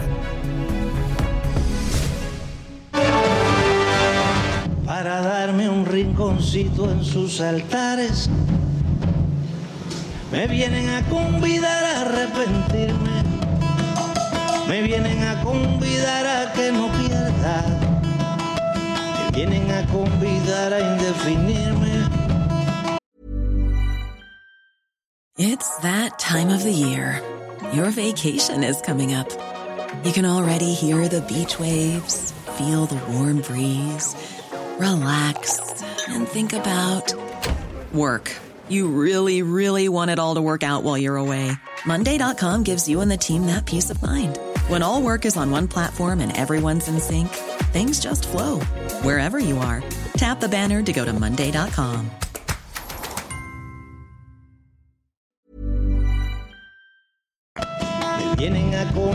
convidar a tanta mierda. Yo no sé lo que es el destino. Caminando fui lo que fui. Estamos escuchando la singular voz de Silvio Rodríguez con El Necio. El trovador cubano se presentó ayer por la noche en el Zócalo de la Ciudad de México y como hubiera hecho en su presentación en el Auditorio Nacional de hace unos días, dedicó esta canción al presidente de México, Andrés Manuel López Obrador. Asimismo, Silvio Rodríguez recibió las llaves de la ciudad por parte del gobierno de Claudia Sheinbaum. Escuchemos un poco más del necio de Silvio Rodríguez. Yo quiero seguir jugando a lo perdido. Para darme un rinconcito en sus altares. Me vienen a convidar a arrepentirme. Me vienen a convidar a que no pierda. Me vienen a convidar a indefinirme. Regresamos con las noticias al informativo de fin de semana. Más adelante hablaremos de la suspensión definitiva a las corridas de toros en la capital del país y toda la polémica y confrontación que esta ha generado luego de que un juez prohibiera definitivamente la fiesta brava. También abordaremos el asunto del abstencionismo en las elecciones pasadas. Ningún estado rebasó el 50% de la participación ciudadana. Además, la trágica historia de Simiso, el boxeador, que se desorientó y comenzó a tirar golpes al aire y que poco después falleció. Adrián Caloca nos va a tener todos los detalles. Déjenos sus comentarios, qué opina sobre las temáticas que estamos abordando el día de hoy. Sobre todo nos interesa conocer usted qué piensa en torno a las elecciones. ¿Votaría? ¿No votaría si en este momento hubiera proceso electoral? Luego de que, por ejemplo, Oaxaca tuvo severas problemáticas para que la gente saliera. ¿Por qué ha dejado de votar la gente? De eso también vamos a, hablar más adelante, pero queremos conocer sus detalles, su, su participación al 55 91 63 51 19. ¿Qué opina al respecto en torno a la abstención? Vamos a información de los estados del país. El gobernador Alejandro Murat Hinojosa aseveró que la entidad está de luto tras el paso del huracán Ágata, que dejó nueve defunciones y cinco personas desaparecidas. Asimismo, Murat agradeció a sus homólogos mexicanos el apoyo y la ayuda que han enviado al Estado para enfrentar esta crisis. A 11 días de esta tragedia, porque Oaxaca está de luto, hay que recordar que lamentablemente hay nueve defunciones. Por supuesto, nuestro más sentido pésame a sus seres queridos. Y todavía hay cinco personas desaparecidas. Decirle al pueblo de México que ya se ha restablecido totalmente la red federal carretera, también la luz en su totalidad, también hemos podido empezar los censos, se estarán atendiendo las más de 28 mil viviendas que han sido afectadas, las más de 191 escuelas. Mientras tanto, en su segundo día de gira por Oaxaca, el presidente López Obrador recorrió en un helicóptero de la Fuerza Aérea Mexicana las zonas devastadas por el impacto del huracán Ágata. El mandatario fue a prometer ayuda a los damnificados, pero mire, el presidente también recibió algunos reclamos, pero al fin y al cabo reclamos. Fueron menores, pero ahí están los reclamos. Vengo a decirles que no están solas, no están solos. Gracias, presidente. A seguirles apoyando. ¿En dónde está el apoyo? Que se supo de la entrada de este huracán. Hace 10 días. Protección civil. ¿En dónde está el apoyo? Le reclamaban principalmente los lugareños que decían hace 10 días y apenas se está presentando usted, pero el apoyo no ha llegado. La Comisión del Agua prevé que la onda tropical número 3 se desplace al sur del país provocando fuertes lluvias en Veracruz, Guerrero, Chiapas y precisamente Oaxaca. Asimismo, la Conagua señaló que existe un 70% de posibilidades a que se desarrolle un ciclón tropical allá en el sureste. Mientras tanto, para el Valle de México y el norte del país se pronostican chubascos. Urge que a la zona norteña de la República le lleguen las lluvias. Más adelante nos vamos a enlazar hasta Nuevo León con nuestra corresponsal Daniela García para que reporte todo sobre la crisis, la crisis de la sequía y el desabasto de agua que se ha intensificado en el estado durante los últimos días. Y ya que estamos en el norte, le cuento que por segunda ocasión la Suprema Corte de Justicia de la Nación aplazó el debate de dos controversias constitucionales para determinar si se le retira o no el desafuero al gobernador de Tamaulipas, Francisco García Cabeza de Vaca, quien está acusado de enriquecimiento ilícito y nexos con el crimen organizado. Ahora nos vamos hasta Cuernavaca, Morelos, donde cesaron temporalmente del cargo a cuatro funcionarios públicos para investigar el colapso del puente colgante justo en el momento en que éste se reinauguraba. Los separados son Pablo Aguilar Ochoa, titular de Desarrollo Sustentable y Servicios Públicos, Paola Hernández Vargas, coordinadora de Protección Civil Municipal, Raimundo Nova Castro, director de Infraestructura, y Denia Brito González, jefa del Departamento de Barrancas y Áreas Naturales Protegidas. Venimos de regreso a la capital del país porque el gobierno de la Ciudad de México concedió un aumento de un peso en la tarifa del transporte público. Sin embargo, la medida deja insatisfechos a los transportistas. Francisco Carrasco, integrante de la Fuerza Amplia de Transportistas, amagó con nuevos bloqueos en la capital debido a que dice no fueron consultados y consideran que el ajuste no cubre todas sus necesidades. Mi compañera Blanca Becerril en Reporte H habló con Carrasco y esto fue lo que le dijo. No, bueno, pues no llegamos al acuerdo, la autoridad se adelantó fue para nosotros un albazo, no, el acuerdo nunca lo llevamos. Nosotros ayer, ayer que nos mencionaron el, la propuesta que nos ha dicho, nos levantamos de la mesa. No, no, fue un acuerdo, lamentablemente. Nosotros habíamos hablado con un acuerdo en razón a que podía ser un incremento híbrido. Ellos lamentablemente se fueron por la libre y sacaron eso y pues es el secretario de movilidad que quizás hace las cosas sin tener conocimiento y bueno, jamás está en una de las mesas de trabajo y sale con supuestamente, supuestamente decir que estamos, que ya hemos hasta firmado un que es una total mentira. ¿eh? No, no, no es un acuerdo, sinceramente. Mire, en este tema tan polémico todos tienen razón, ¿eh? Tienen razón las familias que viven alejadas de las zonas céntricas a donde se desplazan sus hijos a estudiar o los padres de familia a trabajar. Un peso a la semana entre dos o tres autobuses, microbuses que se tomen al día, representa un fuerte impacto para el gasto familiar cada mes. Tienen razón las familias cuando reclaman que la inflación, la crisis, el aumento de los precios de la gasolina les impacta y todavía tienen que pagar más altas las tarifas del transporte público. Pero también tienen razón los transportistas a los que no les alcanza ni un peso más en el incremento para cubrir todo lo que son los gastos para mantener las unidades en óptimas condiciones. Ahora sí, en un fallo histórico que tomó varias semanas de discusión y análisis, le llegó su turno a las corridas de toros.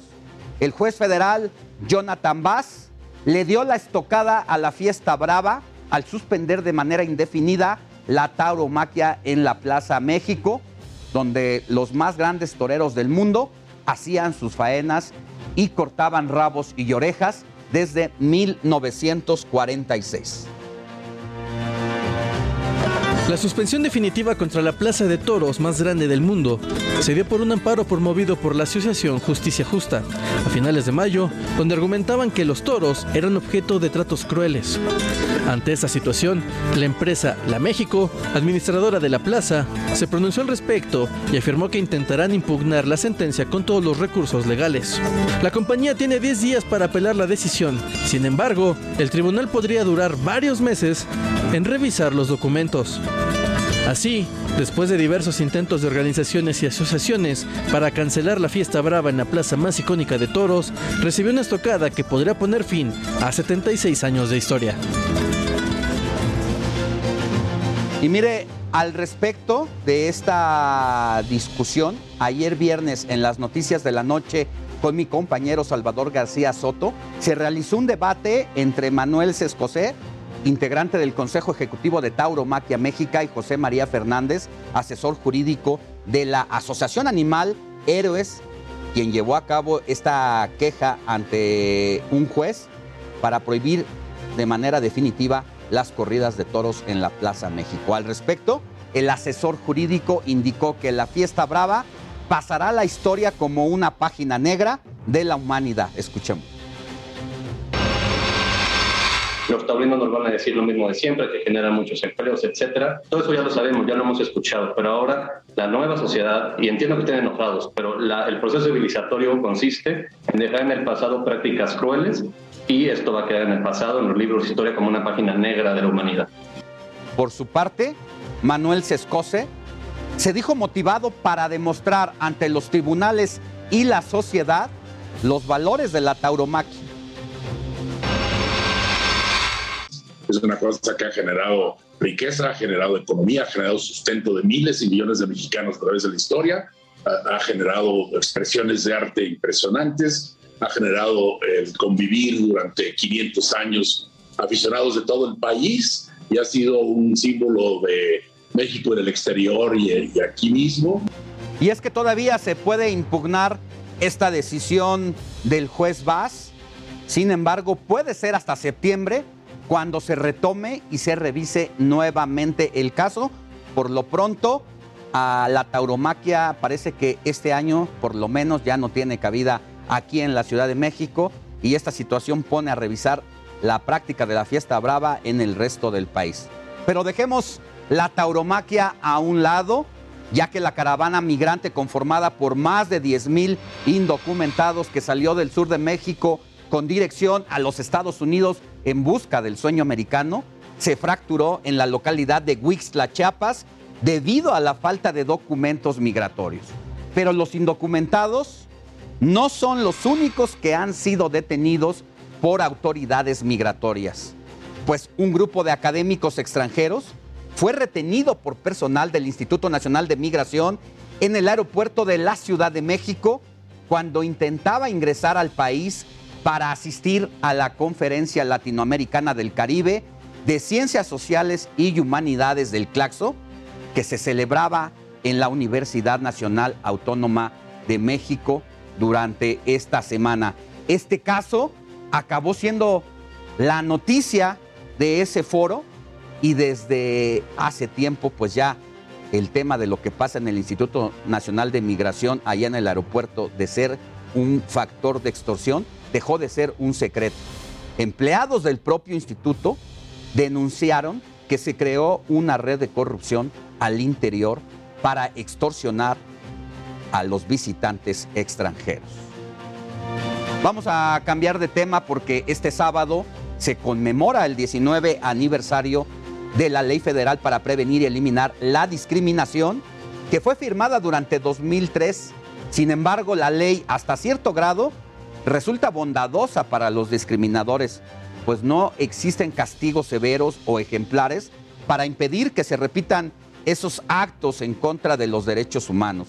En Ciudad de México, apenas este fin de semana, en el Congreso local, se aprobaron sanciones administrativas contra particulares, servidores o instituciones públicas que discriminan. Las sanciones van desde los 33 mil hasta los 240 mil pesos cuando se cometan actos discriminatorios, dependiendo del giro y del tamaño del establecimiento que cometa esta falta. Pero para conversar al respecto, saludo con Temístocles Villanueva. Él es diputado por Morena en el Congreso de la Ciudad de México y uno de los principales impulsores de esta iniciativa. Diputado, muy buenos días, ¿cómo le va? Buenos días, Alejandro. Muy bien, qué gusto platicar contigo. Además, recordando este aniversario de la ley federal, que fue un primer paso relevante para que el artículo primero de la Constitución Federal realmente cobre vigencia y no solamente se quede en el papel. El gobierno, o mejor dicho, la Ciudad de México eh, retoma esta, esta ley, eh, la analiza y detecta precisamente que hay algunos vacíos, algunas, algunas lagunas hay que recordar que también en la Ciudad de México, por eh, ser el centro del país donde conviven muchas, muchas eh, distintos sectores de la sociedad, hace que también por su naturaleza se vuelva hasta cierto grado discriminatorio y qué bueno que han dado este paso de sanciones ejemplares para quien incurra en estos tiempos a seguir con esa, ese lado oscuro. Pues así es, Alejandro, así como hay temas que no generan consenso y generan más bien polarización, como el tema de la tauromaquia que ya tú hablabas hace un momento, también hay asuntos que por fortuna sí generan consenso entre todas las fuerzas políticas. Y así fue como el pasado jueves eh, en sesión extraordinaria el Pleno del Congreso avaló el dictamen que aprueba la iniciativa que presenté para sancionar administrativamente la discriminación. Es un paso importante porque desde 2007 en la Ciudad de México está sancionada penalmente la discriminación y pareciera que con esto ya era más que suficiente, no hay nada más grave que una sanción penal. Sin embargo, el tipo penal ha resultado muy complejo de acreditar y por tanto de que existan personas sentenciadas bajo el delito de discriminación. No las hay prácticamente, diputado. Son ocho casos desde 2007, prácticamente no existen, ¿no? Es, es, una cantidad tan menor que parece insignificante este delito, porque eh, la discriminación sigue existiendo en la ciudad. Existen casos que ustedes, los medios de comunicación, en este último año han dado a conocer, como el de una mujer otomí que trató de ingresar a un sanitario en Casa Lam y le fue rechazado el acceso, como el de una pareja gay que en un parque de diversiones muy famoso de la alcaldía Tlalpan fue expulsado por besarse en un espacio eh, pues de, convivencia que la empresa asumía familiar y por tanto indebido que una pareja gay demostrara eh, su, su, atracción.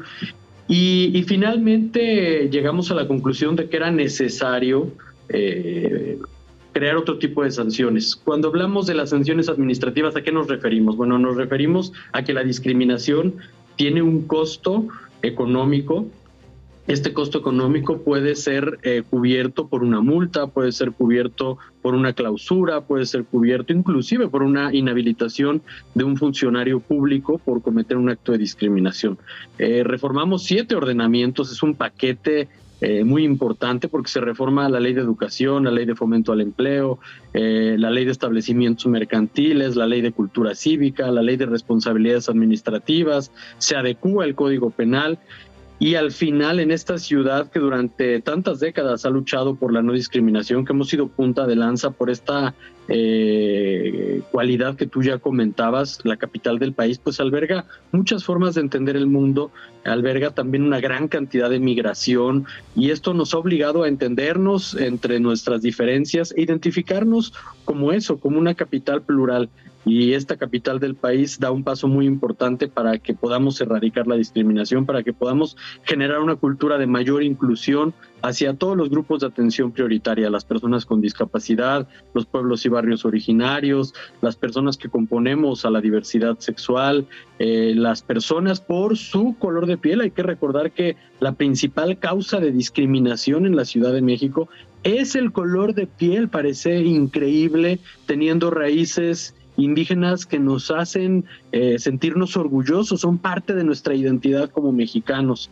Entonces era un tema al que le teníamos que entrar sí o sí como Congreso y que afortunadamente hemos resuelto por unanimidad estas nuevas sanciones. Un espacio mercantil como el Parque de Diversiones eh, de Tlalpan podría eh, verse obligado a pagar una multa de hasta 250 mil pesos. Evidentemente, cada espacio mercantil pues tendrá que garantizar la no discriminación con multas de distinto tamaño. No es lo mismo sancionar a una fondita o a una tienda de miscelánea que a un parque de diversiones transnacional. Esto está considerado, por supuesto, en la ley. Así es, este caso que menciona del parque allá en Tlalpan es el más reciente que recuerdo que cobró relevancia en redes sociales y en medios de comunicación y que pues uno blasfemaba contra esa acción de los dueños del parque o las autoridades que lo naturalizaban de una manera como si estuviéramos 50 años atrás y que uno se da cuenta que todavía la gente no entiende de los temas que están en discusión y que ya deberíamos de haber transitado. Es una buena noticia que haya estas sanciones económicas. ¿Qué pasa en el caso de las reincidencias? Cuando se sancione económicamente ya a una persona o a una compañía determinada? Bueno, a ver, siempre existe la posibilidad de establecer un proceso de conciliación para evitar la sanción, es decir, la disculpa pública, eh, que la víctima, por supuesto, esté de acuerdo, ¿no? Eso es fundamental para que exista una conciliación. En una conciliación, las dos partes deben estar de acuerdo. Si una de las dos partes no está de acuerdo, la conciliación no avanza. Sin embargo, si existe reincidencia, esta posibilidad de conciliación se le elimina a quien cometió el acto de discriminación y sí o sí debe cumplir la sanción. Muy bien. Pues será importante también para el resto del país, otras ciudades, Guadalajara, Monterrey y muchas más, que estarán seguramente revisando lo que ha pasado en el Congreso de la Ciudad de México esta fin de semana y que no dudamos que van a homologar sus leyes también a lo que está pasando acá en la capital. Sí, yo cuento con que esto sea nuevamente una de esas grandes reformas que pongan a la ciudad al frente del reconocimiento de libertades y del combate a la discriminación y que por supuesto sea ejemplo para el resto de las entidades. La discriminación lamentablemente es un proceso estructural que padece nuestra sociedad y que tenemos que lograr erradicar y no solo en la Ciudad de México, sino en el resto del país. Eh, este tipo de reformas legislativas no se pueden realizar en términos federales, deben ser en términos locales o estatales en el caso de los estados. Y, es interesante que este debate lo podamos llevar a otros congresos. Yo no descarto que organicemos próximamente foros con personas legisladoras de otras entidades. Eh, está una invitación para hacerlo con el Congreso del Estado de Jalisco y, y esperemos que esto se convierta ya en una norma en, en todas las entidades. Muchas gracias, Temístocles Villanueva, diputado por Morena en el Congreso de la Ciudad Gracias de México. A ti, Alejandro. Tenga Saludos buen día. A tu auditorio. Hasta pronto. Igualmente, buen día. Hasta luego. Buenos días, Alex. Leo mensajes de la audiencia que nos han mandado al WhatsApp del informativo que es el 5591 6351 19. Soy Antonio Pérez, te escucho todos los fines de semana. Quería saber qué pasó con el tema de las corridas de toros en la Ciudad de México. Pues ya le dijimos, han sido canceladas definitivamente. Saludos amigos del Heraldo fin de semana. Me alegro que ya regrese la señal del Heraldo TV. Atentamente, Alejandro Rodríguez de Iztapalapa. Pues un saludo, querido Tocayo, aquí en esta gran, gran alcaldía de la Ciudad de México, donde pues podrán ya vernos a partir de este lunes 13 de junio, a partir de nuestra primera emisión de las que arranca a las 7 de la mañana, las noticias de la mañana con Mario Maldonado, hasta la barra de nocturna con Salvador García Soto a través del 8.1 de televisión abierta. Ya estamos de vuelta con usted. Recuerde, puede seguir escribiéndonos denuncias, quejas, opiniones. ¿Qué opina, por ejemplo, del asunto de la abstención en los estados? Si usted no vota, ¿por qué no vota? ¿O por qué dejaría de votar? Escríbanos al 55 91 63 51 19. Vamos a una pausa y volvemos con más información. Al volver de los anuncios, ¿cómo le fue a México en su participación durante la novena cumbre de las Américas?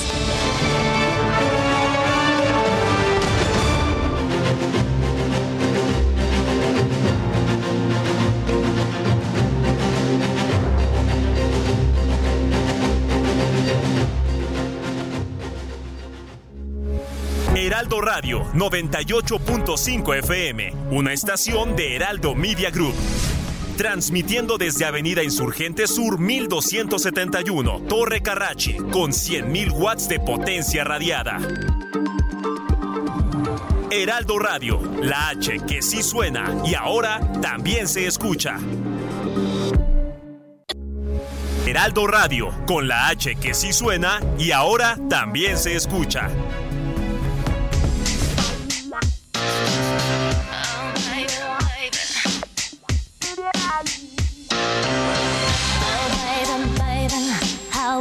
I supposed to know that something wasn't right here? Oh, baby, baby, I shouldn't have let you go. And now you're right outside,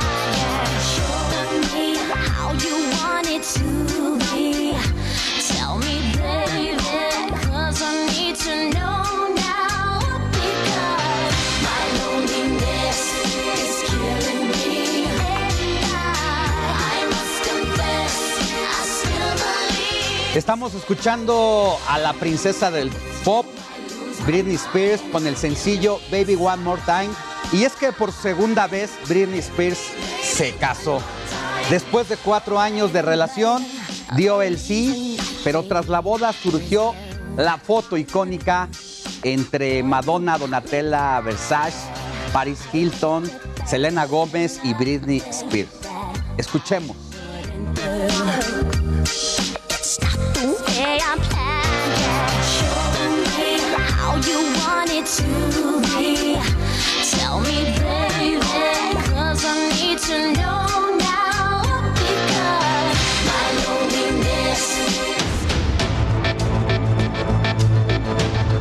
Resumen informativo. Mira, elementos de la Policía Federal Ministerial y de la Ciudad de México detuvieron ayer a Víctor Garcés Rojas, exdirector jurídico de la cooperativa Cruz Azul, quien era buscado por la presunta comisión de delincuencia organizada, así como lavado de dinero. Durante marzo de 2020, la unidad especializada en investigación con recursos de procedencia ilícita de la Fiscalía General de la República recibió una denuncia sobre Garcés Rojas por realizar transferencias por 50 millones de dólares junto a sus socios José Becil, Roberto Guizar y Jesús González Callado. A través de sus empresas arrendadoras e inmobiliarias cometieron este fraude al fisco y pues han sido ya eh, perseguidos por la policía y en este caso capturados después de estas transferencias electrónicas por diversos montos en perjuicio de la cooperativa Cruz Azul. De más información, el presidente Andrés Manuel López Obrador recomendó a la oposición ser menos clasistas, racistas y evitar su estrategia. Esto luego de los resultados de las pasadas elecciones, donde Morena consiguió cuatro de las seis gubernaturas en juego. Así el presidente de la República se pitorrea prácticamente de la oposición después de ser apabullada en las elecciones del domingo pasado. El titular del Ejecutivo incluso se dio tiempo para destapar a nuevas corcholatas. En su caso, dijo que Tatiana Cloutier, la secretaria de Economía, puede ser una fuerte aspirante a la candidatura presidencial de 2024, pero no conforme de pitorrearse con sus adversarios por las elecciones pasadas, ahora hasta también destapó posibles candidatos de la oposición. Dijo que se trata de Mauricio Vila por parte del PAN, que puede ser un buen gallo para el 2024, y que por el PRI puede ser uno de sus gobernadores consentidos de la oposición, Alejandro Murat, quien sería precandidato, ya que él mismo se ha destapado durante la presentación de la conferencia matutina del presidente ocurrieron estas cosas. Hablando de la mañanera, el secretario de la Marina, José Rafael Ojeda, detectó a los militares que hurtan uniformes del ejército mexicano para venderlos al crimen organizado, que serán expulsados de sus filas, ya que reconoció que es casi imposible detenerlos por esa razón. Por el lado de la Secretaría de Marina, sí se ha detectado ese tipo de, de ventas de, equipos militares, cascos, chalecos, inclusive armas, a, a través de diferentes plataformas electrónicas. ¿Por qué dicen que es imposible enjuiciarlos? Yo me pregunto, ¿acaso eso no es traición a la patria? ¿Acaso no es uno de los delitos que más se puede sancionar entre representantes de las Fuerzas Armadas o los están protegiendo? Este lunes se va a llevar a cabo la reunión entre López Obrador y John Kerry, una reunión más de común acuerdo entre ambas partes y este enviado de los Estados Unidos vuelve a tratar, entre otras cosas, los temas del cambio climático. En más información, el exgobernador de Nuevo León, Jaime Rodríguez Calderón, quien se encuentra preso desde marzo de este año, continúa delicado de salud luego de haber sido intervenido quirúrgicamente el pasado 20 de mayo por un par de tumores en el colon. Según sus abogados, el bronco está inestable con una recuperación lenta y muy leves mejorías. El exmandatario permanece en el hospital universitario por tiempo indefinido. Ya le comentábamos sobre la crisis del agua en el norte del país, uno de los estados que más ha sufrido por esta problemática es precisamente Nuevo León, donde los ciudadanos solo tienen seis horas de suministro de agua y en específico el gobernador de la entidad, Samuel García, quien hace poco aseguró que a él no le corresponde el abasto del agua, pese a que en abril de 2021 prometió que iba a defender el suministro de este líquido vital. Y para que nos dé todo el panorama de cómo se vive la crisis del agua en Nuevo León, hago contacto con Dani García, corresponsal del Heraldo mm, Televisión. Muy buenos días, Daniela, ¿cómo estás? ¿Qué tal, Alejandro? Muy buenos días. Pues sí, como bien lo mencionas, desde hace algunos meses en Nuevo León la crisis del agua pues ha afectado a la población, a los ciudadanos, a la industria y bueno, pues prácticamente a todas las personas que se encuentran aquí en el estado en este momento. Estamos hablando, como bien mencionas, que desde hace eh, una semana eh, fue cuando iniciaron los cortes que ahora incluyen seis horas de abasto para los regiomontanos. Previamente, hace dos meses, iniciaron los tandeos, Alejandro. Sin embargo, originalmente hay que mencionar y recordarle a la audiencia que nos ve y nos escucha el día de hoy que eran cortes que eran por día. Estábamos hablando que se dividió la ciudad, la zona metropolitana, en siete zonas y cada día se cortaba el agua para una zona. Había abasto de agua de 5 de la mañana a 10 de la mañana. Sin embargo, después se agregó otra estrategia en este programa de agua para todos, donde se, cortaba el agua de 6 de la tarde a 6 de la mañana. Ya hace una semana la autoridad cambió la estrategia y han agregado eh, o modificado más bien esos horarios para que sea ahora de, 5 de la mañana, de 4 de la mañana, discúlpame, de 4 de la mañana a 10 de la mañana son los horarios que los regiomontanos tienen agua. Esto incluye toda la población, las casas, los áreas residenciales, pero también la industria, los comercios y todo el acceso, todo lo que está conectado a la red de agua y drenaje. Esto obviamente pues ha generado afectaciones en diferentes partes. La población se queja, la población sufre por no tener acceso al agua, pero también estamos hablando que la producción, eh, toda la producción regiomontana se está viendo afectada.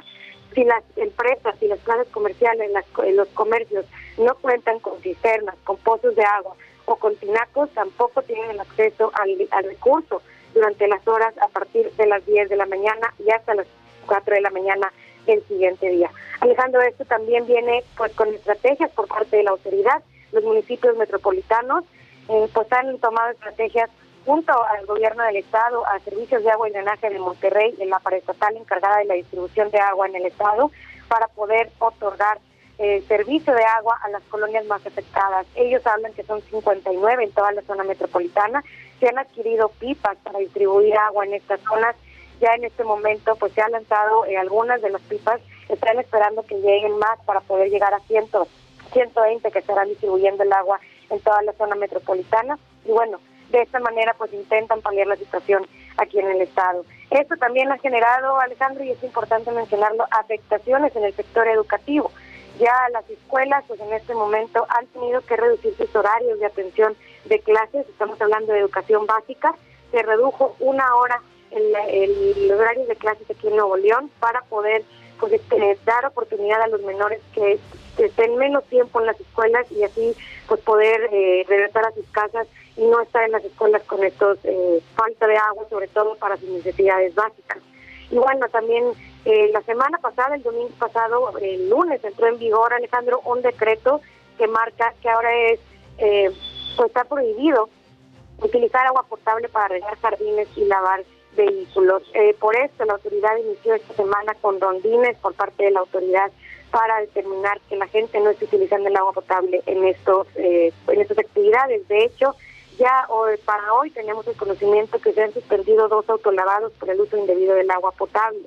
Se suspendieron por eh, utilizar agua potable y por incumplir con las normativas. Este, y además de que la autoridad ha dado a conocer que van a continuar con la verificación de empresas para asegurar que se, se utilice correctamente el agua ante la crisis de desabasto que se vive actualmente en la entidad. Pues ojalá, querida Dani, de verdad deseamos que pronto les llueva por allá, porque el territorio tiene sed, sed de la buena, para que todo pueda eh, pues volver a la normalidad. Y esto, de paso, hacer un llamado no solamente a los regios allá en tus tierras, sino a todo el país para cuidar el agua porque estamos ante una problemática inusual que puede afectar a más estados de la República. Que tengas buen día. Igualmente, Alejandro, seguimos pendientes. Muy buenos días.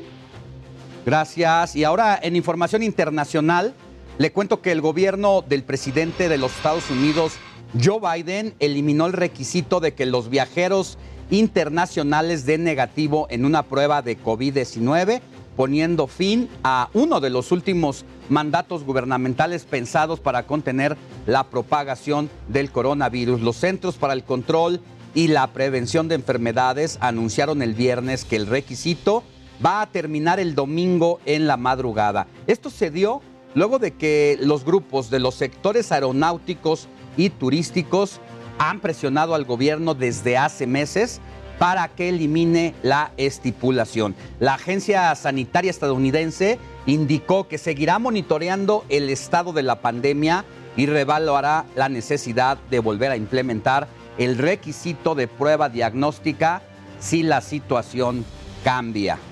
Y la inflación en los Estados Unidos cobró fuerza durante mayo al situarse en 8.6%, algo no visto desde diciembre de 1981, según datos del Departamento del Trabajo.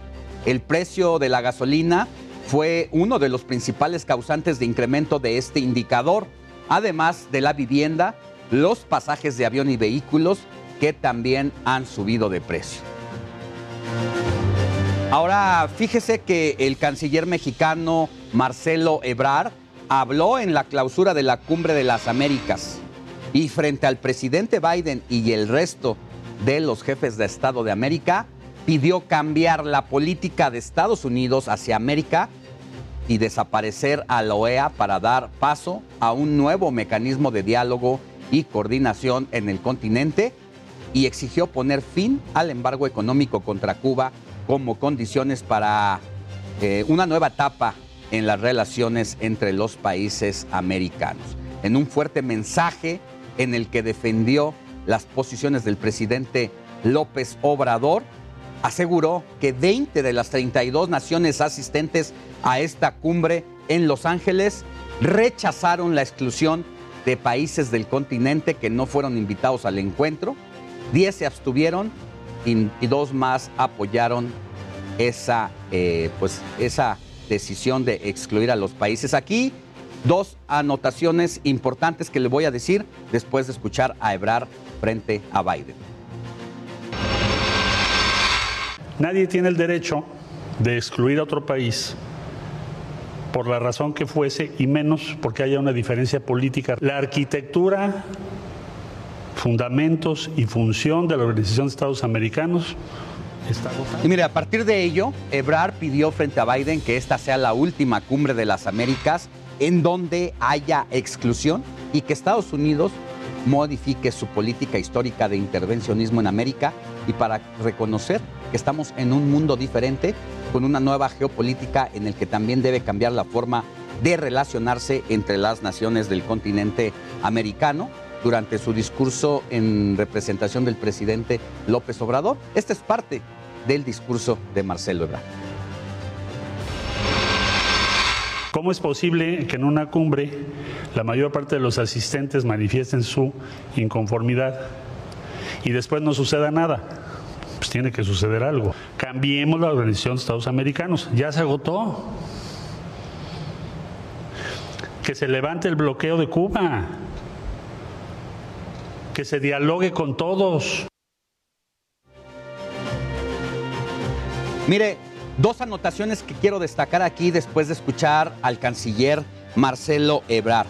Por uno, por un lado está pues, el desmantelamiento de las organizaciones, no solamente en el país, sino que Marcelo Ebrard y el presidente, sobre todo López Obrador, pues quiere que también se desmantelen algunos organismos internacionales que considera que son anticuados y que en la nueva forma de relacionarse con el mundo ya no sirve y que por eso quiere que se desaparezca a la OEA. Y me llama mucho la atención la defensa a ultranza que vuelve a hacer Marcelo Ebrar de manera enérgica en este conversatorio. Ojalá esa energía con la que habló el canciller Ebrard ante la mesa de diferentes jefes de Estado hubiera también dicho que era necesario que estos países que faltaron y que se han acusado de dictadores y de violadores a los derechos humanos, así como piden un espacio en el exterior para ser escuchados, ojalá así escucharan en sus respectivos países. Porque cuando se hacen las manifestaciones para que la gente opine o manifieste una oposición o una decisión de ideas contrarias, pues prácticamente los han encarcelado y son, eh, son pues de alguna manera ahora presos políticos. Pero bueno, para conversar sobre la participación de México en la Cumbre de las Américas, saludo con gusto a José Carreño, editor de la sección Orbe del Heraldo de México y quien siguió de cerca esta Cumbre de las Américas.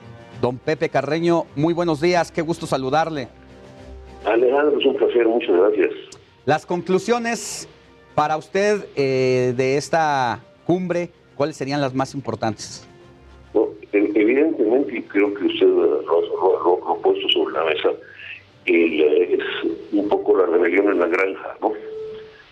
La, la rebelión de los señalamientos de que hay una nueva etapa geopolítica, una nueva etapa histórica, en la que hay una nueva relación entre, no necesariamente una nueva relación entre, entre los países, una nueva fórmula, que, debe haber o debería haber una nueva formulación entre los países de, la relación entre América, entre los países americanos y, el tema es importante porque pues, la, verdad pues eh, se también en el marco de un mensaje del presidente Joe Biden en el que señala que entre los países democráticos las uh, diferencias se, se, se, derivan mediante diálogo. Y el hecho también es que es, uh, pues, uh, se da justamente en el momento en que la otra potencia, por decirlo, por decirlo, por decirlo directamente Rusia, pues trata de dirimir sus diferencias con, con, con, con, con un país vecino invadiéndolo eh, que es el caso es el caso de Ucrania, que es un punto que eh, de alguna manera eh, eh, el señor Rar puso también sobre la mesa ayer al señalar que parte en buena medida esa nueva relación geopolítica se da por un lado por la rusa de Ucrania y, con sus consecuencias en términos económicos, en términos de, de, alimento, en términos del, comercio de energía en el mundo, y por otro también en el sentido de que, pues sí, eh, no es posible excluir a los países, pero para hacer un dato interesante, el gobierno de Nicaragua eh, se abre ayer o determina abrirse a, a, tropas extranjeras, específicamente en este caso a tropas rusas, para, para, para la posibilidad, quizás, o dejarse abierta la posibilidad de que haya una, de una, de una de, de, una base extranjera. Eh, más allá, pues creo que esta, esta reunión cumbre fue marcada precisamente por, las por, por la ausencia del presidente López Obrador, el debate creado alrededor de, su ausencia, tanto en términos de la relación bilateral como en términos de, la razón de la ausencia, esto es protestar por la exclusión de Cuba, Venezuela y, Nicaragua. El, uh, el apoyo de los demás países, pues en alguna medida fue, fue interesante, fue en cierta forma retórico, porque la verdad pues fue hecha en algunos casos por los propios presidentes de los países, esto es Alberto Fernández, Boric, de Chile, eh, para eh, en la misma sala de reuniones, así que pues eh, por un lado la, la, decisión del presidente López Obrador fue importante, en ese sentido, la ausencia fue sentida y resentida, si se quiere decir de esa manera, y, en, uh, y eh, sí, Ebrard puso un punto interesante, esto es, es, la última reunión de este tipo, esta puede haber sido la última reunión de la Cumbre de las Américas eh, en, la formulación tal como está ahora. Ahora, el poder económico sigue estando del lado de los Estados Unidos, el poder político sigue estando, el eh, eh, militar sigue estando del lado de los Estados Unidos. Es, es, también una realidad importante. Ah, más allá pues creo que los acuerdos conseguidos eh, o que de alguna forma se se, se, firmaron ayer o se pusieron ayer sobre la mesa, esto es el acuerdo migratorio, pues eh, eh, tiene la, la, ventaja de la buena voluntad, pero la realidad, la, realidad es que pues mientras los países sigan con problemas económicos, con problemas de violencia, con problemas de gobernanza, pues va a seguir habiendo migrantes, no va a haber forma de tenerlos, mientras uh, haya uh, acuerdos, eh, acuerdos dedicados a la, al medio ambiente, pues que sí están ahí, pero que son uh, pues que dependen también de la, de la, de la buena voluntad de los países para que, lleguen a, a, concretarse con, con, que haya un país que no esté de acuerdo o que esté que, que, de alguna manera bloquee o, se convierte en un problema, pues el acuerdo no funciona, los acuerdos de medio ambiente no funcionan. Y tres, pues en, los temas económicos, los temas de comercio, en el que se haga una nueva, también de una nueva impulso a la economía, al comercio y al comercio, en el que sin embargo pues los países que más que, que pueden verse más beneficiados o, o, pueden tener mejor,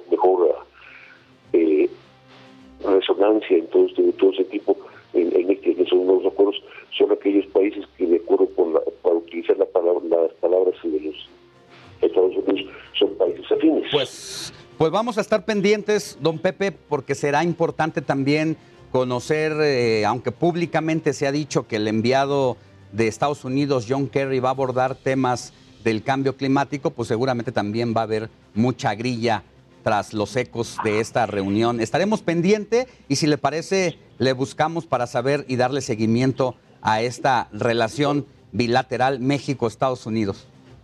le, recordaría dos cosas que son importantes y muchas gracias, Alejandro. Es eh, que se supone que el presidente López Obrador viajará a, los Estados Unidos en julio para reunirse con, el presidente Biden y que en agosto, a fines de este año, más o más en diciembre, se hará una reunión de los líderes de América del Norte, esto es uh, de el primer ministro de Canadá, el presidente de Estados Unidos y el presidente de México, justamente en, en, nuestro país, probablemente incluso en la Ciudad de México. Gracias, que tenga buen fin de semana. Bueno, Alejandro, muchísimas gracias. Hasta luego. La línea 1 del Metrobús que va de Indios Verdes a Cuautepec se encuentra cerrada por labores de mantenimiento preventivo para mejorar la movilidad. Se desplegó una ruta emergente de la red de transporte de pasajeros en este sitio. Para quienes nos escuchan por radio, vamos a hacer un enlace en este momento con Javier Ruiz, que está en el lugar de la noticia. Nos vamos a salir antes del aire de radio, pero ya volveremos más adelante. Mientras tanto, hacemos base contigo, querido Javier. Muy buenos días. Hola Alex, ¿qué tal? Excelente mañana. Pues tenemos buenas noticias, Alex, ya lo mencionabas. Esta semana pues se le dio mantenimiento, el primer mantenimiento anual al cablebús de la línea 1 que va de Cuautepec al paradero del metro Indios Verdes. Pues se les colocó con anticipación a todos los usuarios estas eh, mantas donde se les indicaba que del día 6 al 11 de junio pues iba a haber mantenimiento en todos estos nueve kilómetros, en estas seis estaciones. La buena noticia, les reitero, es que a partir del día de mañana... La noticia no descansa. Usted necesita estar bien informado también el fin de semana. Esto es Informativo El Heraldo Fin de Semana. Regresamos.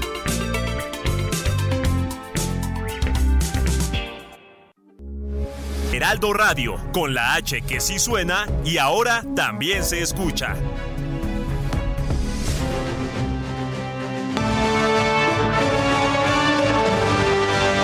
Ya estamos de regreso en el informativo de fin de semana. Estamos pasando por un momento donde la actividad inmobiliaria está tomándose como una opción válida de autoempleo y es claro que si bien el sector es una de las industrias más nobles, no siempre es bien manejado. Sin duda, Existen muchas asociaciones donde pueden tocar y darse de alta. Existen foros especializados, como lo es el Magno Evento Inmobiliario 2022. Pero para platicar más a fondo, qué mejor que con Elsa García, quien es experta en estos temas, directora de capacitación y expansión de Legal Global Consulting, quien tiene todos los detalles al respecto. Mi querida Elsa, muy buenos días, verte a través del Zoom y escucharte. Claro que sí, Alex. Muy buenos días a todos. Y les traigo hoy, como siempre, muy buenas noticias. El sector inmobiliario siempre se ha caracterizado por ser determinante factor cuando alguien quiere comprar o vender una propiedad. El asesor inmobiliario, el profesional inmobiliario y toda la comunidad y los diferentes actores que intervienen tienen que estar perfectamente capacitados, actualizados y también dentro del mundo de los negocios, como lo es la industria inmobiliaria, también estar muy motivados y cercanos de todos los movimientos de lo que está sucediendo, quienes tienen los temas de tendencia hoy respecto de las diferentes multidisciplinas. Magnovento Inmobiliario en su octava edición. Por tradición ha sido y ya esperado por toda la comunidad inmobiliaria, por los radioescuchas, incluso que tenemos también aquí en el Heraldo en nuestros diferentes espacios. El mundo inmobiliario los jueves a las 10 de la noche y los sábados también a las 4 de la tarde a través de, de Vive de las Rentas ¿Y qué es lo que, lo que nosotros podemos observar? Un absoluto apetito de todos aquellos que forman parte de la comercialización de saber hoy las nuevas reglamentaciones, las normas, las características, herramientas, tecnología que ellos necesitan tener, implementar, sobre todo de esta extraordinaria experiencia que nos ha dejado el COVID para que sus oficinas sean incluso donde ellos están. Pero la industria inmobiliaria tiene que ver mucho con las personas, con, esa, con ese estar de frente y decirte, dentro de la, del cambio de un inmueble o de la decisión patrimonial en venta o en renta, quiénes son los expertos, quiénes son los líderes de opinión y qué temas son los que necesitamos saber. Durante esta octava edición, eh, durante estos ocho años que lo hemos realizado y que este año curiosamente nos hemos definitivamente decidido hacerlo porque tenemos que construir juntos nuevamente el reinventarnos, que seguimos definitivamente ya incorporándonos a, esta realidad que sin duda alguna nos pone de frente a nuevos compromisos y nuevos retos. Entonces, Magnovento Inmobiliario, este 9 de agosto, inicia a las 9 de la mañana y termina a las 19 horas nos va a permitir, primeramente, el privilegio de saludarnos a todos, reunirnos y vernos de nuevo. Dos, capacitarnos y actualizarnos como siempre lo hemos hecho en Liga Global Consulting y hoy Vive las Rentas que en Coneim estamos haciendo este evento reuniendo lo mejor de los mundos de la industria inmobiliaria. Y por otro lado, tendremos el gusto de contar con panelistas, con expertos, con representantes de gobierno que nos va a decir exactamente qué es lo que necesitas para ser un extraordinario asesor inmobiliario. Entonces, Qué, importante que si usted tiene que ver con alguna de las ramas, no necesariamente que solamente sea asesor inmobiliario, sino que, eh, sino que los permite indicar cualquiera de las multidisciplinas que tienen que ver con ello, pero usted se va a actualizar, va a saludar a sus amigos, va a estar haciendo un gran networking que hoy también a través de la economía colaborativa, de conocer a otros profesionales, estar cercanos, conocernos, hacer también esta fuerza económica a través de otros que se pueden dedicar a lo mismo que tú. Y Magno Evento Inmobiliario en esta octava edición, este 9 de agosto, vamos a estar reunidos en la Ciudad de México, en un lugar que se encuentra en Cervantes Saavedra, en Cervantes Saavedra justamente y Lago Zurich. Ahí van a encontrar ustedes un teatro en donde vamos a estar allí con ustedes reunidos con estos grandes speakers. Van ustedes a poder convivir, hacer este networking y sobre todo actualizarse. Algo, un tema de lo que siempre nos ha interesado muchísimo, hoy el, el surgimiento de la norma 247 S 2021 que va a regular las actividades en comercialización inmobiliaria para todos aquellos que consumen el servicio de comercialización. Y contaremos con las autoridades representantes que nos van a decir exactamente todo lo que necesitamos y referimos al respecto. Entonces los queremos esperar este 9 de agosto. Empezamos a las 9 de la mañana y terminamos a las 19 horas en la Ciudad de México, en la calle Cervantes Saavedra y Lago Zurich, ya que en un teatro estaremos reunidos y trabajando como siempre con ustedes y para ustedes, Legal Global Consulting y Vive de las Rentas. Muchas gracias, Elsa García, que tengas buen fin de semana. Igualmente, Alex, te esperamos. Hasta pronto. Y doy la bienvenida, ya está de regreso con nosotros, hizo una pequeña pausa, pero ya ha vuelto nuestro querido Adrián Caloca, periodista deportivo, quien nos tiene lo más destacado en el mundo precisamente de los deportes.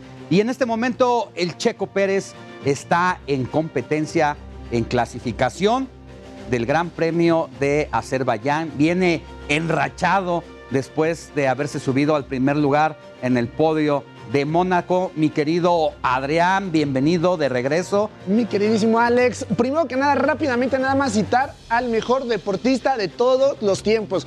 Su Majestad Michael Jordan, aquel 18 de marzo del 95 que dijo I'm back.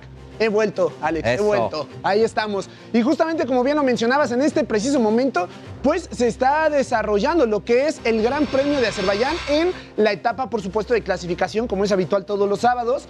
Y hay una bandera roja precisamente en estos instantes en donde el mexicano se sitúa en segundo lugar y cabe resaltar eh, pues que el año pasado, justamente acá en Bakú, fue donde el jalisciense ganó y él viene precisamente también de ganar el Gran Premio de Mónaco allá en el circuito callejero de Monte Carlo, por lo cual está haciendo una estupenda eh, temporada justamente para el mexicano que actualmente parte en el tercer lugar dentro del campeonato mundial y que ya dijo en la semana que él no va a ser la sombra de Verstappen, el actual campeón, su coequipero en Red Bull Racing, sino que él va por el campeonato de este año mismo, Alex. Pues ahí está, vamos a ver qué pasa de aquí a las 10 de la mañana que estamos en el informativo, pero deseamos que con todo el corazón el checo siga subiéndose al podio, se lo merece y que ya está entre los grandes, así como Hamilton, que cada que dábamos la noticia siempre primer ¿Te lugar, siempre primer lugar, pues parece que hay un relevo generacional Por y el checo va adelante. Pero cuéntanos qué más. Hay mucho más información deportiva. También tenemos que platicar acerca de las finales de la NBA, que ayer se realizó el tercer partido, el cuarto, perdón, el cuarto partido de esta serie de las finales, en donde Stephen Curry, el mejor anotador de tres puntos, regresó, despertó, hizo un partidazo, en donde hizo 43 puntos en la victoria del equipo de la Bahía, derrotando 107-97 al equipo de los Celtics. Entonces, pues bueno, ahí está la situación con el actual, eh, la última dinastía, más bien dicho, ¿no? De la NBA, con Stephen Curry, con Clay Thompson, con Draymond Green, que la verdad lo están haciendo bastante bien. Y de la otra parte, pues está Jason Tatum en esta situación. Y cambiando de disciplina, vámonos rápidamente ahora con el fútbol, porque hoy también hay actividad importante con la selección mexicana. Y es que hoy a las 9 de la noche, el partido debut en esta edición de la Liga de Naciones para el tricolor, enfrentando a la selección de Surinam en el grupo A de la División 1, en donde también se encuentra Jamaica. México no convocó para este partido a los que eh, ya están, digamos, seguros para la Copa del Mundo de Qatar 2022 que se va a realizar allá en noviembre. Es por ello que ahora van más con los jugadores que todavía no están asegurados su lugar, su boleto mundialista, y por ello van a ver quién termina convenciendo al Tata Martino. Alex, ¿cómo ves? Pues vamos a ver cómo les va. Ya sabes que con estos altibajos de la selección, que ganan bastante bien, pero les cuesta mucho a veces dar resultados, eh, vamos a tenerlos bajo la lupa. Pero qué situación la que se vivió este, esta semana que termina una lamentable noticia en, el boxeo, en el boxeo del mundo. Así es, mi queridísimo Alex. Y es que justamente el sudafricano eh, Simiso Butelesi el día martes falleció después del el pleito que tuvo el pasado fin de semana, en donde las imágenes son bastante dramáticas porque en pleno combate él acaba mandando a la lona a su rival y después de esa situación, mi queridísimo Alex, pues empieza a pegarle al, al aire a su propia esquina, de ahí lo llevan al hospital directamente lo inducen al coma y lamentablemente fallece. Apenas por radio estamos viendo ahí las imágenes precisamente donde Simiso es detenido por el referee después de que él, él pone a su rival contra las cuerdas de manera literal, comienza a darle una combinación de golpes arriba y abajo, hace que el rival caiga, el referee entra para hacerle el conteo respectivo, Simiso tiene la mirada clavada en su rival, cuando el referee hace que se levante, el rival le limpia los guantes por aquello de que la arenita pueda quedar allí en, la piel, pues lo que hace definitivamente es que cuando lo, lo encarrera para que empiece el contragolpe, Simiso se descontrola, le da la espalda al referee y comienza a tirar golpes al aire. Las indicaciones médicas dicen que no presentaba ninguna lesión antes y que esto debido a los golpes de la pelea es que tuvo un estallamiento de sangre, fue lo que lo hizo a llevar, eh, tener visiones irregulares y finalmente falleció, lamentable noticia. Sí, lamentable, Alex. Tenía apenas 24 años y solamente llevaba cinco peleas hasta este instante. Las cuatro anteriores las había ganado y pues bueno, era una promesa para el boxeo sudafricano y lamentablemente falleció el pasado martes, Alex. Descanse en paz, Simiso. Sudáfrica, pues tierra de grandes peleadores. eh, Así es. Finalmente, pues allí está. Y pues no, no, hay más que desearle que descanse en paz y bueno, son parte de las tragedias que ocurren en esta, en esta disciplina deportiva. Gracias, Adrián. Gracias a ti, Alex. Nos vemos la siguiente. Estamos de vuelta, muchachos. Así es, bienvenido. Gracias. Mire, dejemos los deportes a un lado y adentrémonos al el tema de las elecciones. Es que el abstencionismo es el reto a vencer cada que hay procesos electorales en el país. Sin embargo, lo visto el pasado 5 de junio en seis estados de la República donde se renovaron gobernaturas, representa un punto de quiebre. O sea, hay un antes y un después en la participación ciudadana en las urnas, porque los mexicanos en edad de votar despreciaron el proceso como no lo habían hecho en la historia moderna de nuestro país. ¿Qué es lo que lleva a los ciudadanos a ausentarse de las urnas? Partidos políticos que solo ven por sus intereses. Tenemos políticos excluidos de la realidad de lo que pasa en el país. O la falta de participación también es por toda la corrupción que hemos conocido. Quizá la respuesta sea parte de todo esto, pero veamos la historia del abstencionismo más reciente en nuestro país. Los seis estados que tuvieron elecciones este 5 de junio registraron una baja participación ciudadana en comparación a los comicios del 2018. En estados como Durango, Tamaulipas, Oaxaca, el voto del miedo se hizo presente, el crimen organizado y el asesinato de un operador político de Morena 48 horas antes de la jornada inhibieron el voto de acuerdo con politólogos. La persona participa cuando le inspira la política, cuando ve que algo realmente está en juego. Y lamentablemente en Oaxaca ya se sabía quién iba a ganar. Es más, el candidato del PRI abandonó la plaza también, mientras, el, mientras Jara estaba haciendo campaña. En lugares donde había baja participación ya había un decir, bueno, si va a ganar esta persona, ¿para qué nos movilizamos? Porque la violencia sigue siendo de de todos los días, sigue estando presente la violencia en todas sus formas. Y además de esa violencia que sigue estando vigente en todas sus formas, un gran descontento social. Es decir, no, no ganó Morena, ¿eh? No ganó Morena. Con esos este, niveles de abstención, ni todo el dinero de programas sociales de Morena les sirvió para movilizar más que sus propios cuadros que Mediana mínimamente votó. En 2018, Tamaulipas reportó una participación del 61.4%, mientras que el pasado domingo solo salió a votar el 53.3% de los tamaulipecos. En Oaxaca la participación fue del 38.7% y hace cuatro años llegó al 67%. Además, el Estado reportó protestas el día de la jornada electoral por la falta de apoyos a damnificados por el huracán Ágata. Aguascalientes, Durango, Quintana Roo e Hidalgo también tuvieron una baja participación en comparación al 2018. En ese año en Aguascalientes votó el 59% de la población y en 2022 únicamente el 46%, mientras que Durango reportó un 6% menos de votantes. Hidalgo tuvo en 2018 una participación ciudadana del 65% y este 2022 fue de 47.5%. Oaxaca fue el estado donde menos porcentaje de población acudió a las urnas con el 38.7%. Quintana Roo también tuvo una disminución de sus votantes en un 19% debido al desencanto de la población en temas de política, coinciden los analistas.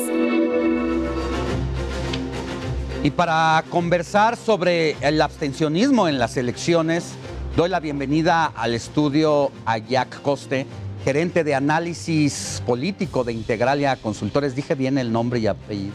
Perfecto.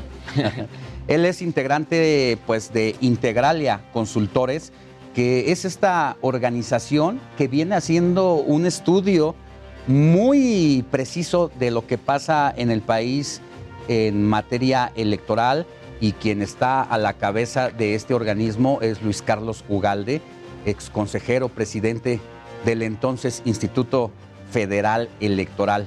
Pero ahora que con un equipo muy joven y con experiencia de expertos en la materia, es que se hace este análisis no solamente por eh, región, sino por distrito. Y por eso es que lo hemos invitado para que platique con nosotros este grave problema del abstencionismo. Muy buenos días, gracias por estar con nosotros. Al contrario, Alex, es un gusto estar con tu auditorio. ¿Qué situación la que vivimos este fin de semana pasado? que en medio de cómo cambia, se reconfigura el mapa político, las elecciones donde de seis estados Morena se lleva cuatro, habíamos tenido poco tiempo para ver otros escenarios de lo que nos dice el proceso electoral y esta situación de la gente que desprecia ir a las urnas, ¿qué, qué nos está diciendo? Porque me imagino que debe ser una expresión también. Claro. Em, un fenómeno interesante de esta elección, Alex, es como tú muy bien dijiste y se presentó en la cápsula, en ninguno de los seis estados que disputaron elecciones a gobernador hubo la misma participación que en la elección a gobernadora anterior. Es decir, en los seis estados la participación fue menor respecto a la última elección a gobernador. Y en Integralia Consultores consideramos que esto se debe a tres razones. La primera de ellas es un fenómeno de carácter global, que es el hartazgo ciudadano con la política tradicional, los partidos políticos. Hay cierto desencanto con la democracia eh, en la que los ciudadanos ya no están entusiasmados por participar. Hay cierta sensación de que todos los políticos son iguales. Este es un primer punto. ¿Te parece si antes de pasar al segundo y al tercer punto vemos una gráfica de lo que estás destacando, de que como los seis estados, ninguno tuvo una participación mayor, es decir, en cada estado fue menos respecto a la participación de hace seis años también para elegir gobernador. Por ejemplo, en Oaxaca, cuando los oaxaqueños escogieron al actual mandatario como su gobernador, salió a participar el 58.53%, 2016. Domingo pasado, 5 de junio, elecciones 2022, 38.7%. Quiere decir que si de por sí había un abstencionismo de 52, 53%, hoy sube 20 puntos y el abstencionismo llega casi al 72%. Es gravísimo. Gravísimo, como muy bien dices Alex, y creo que justo Oaxaca es un estado eh, que es un muy buen caso ilustrativo del segundo punto que iba a comentar. El segundo.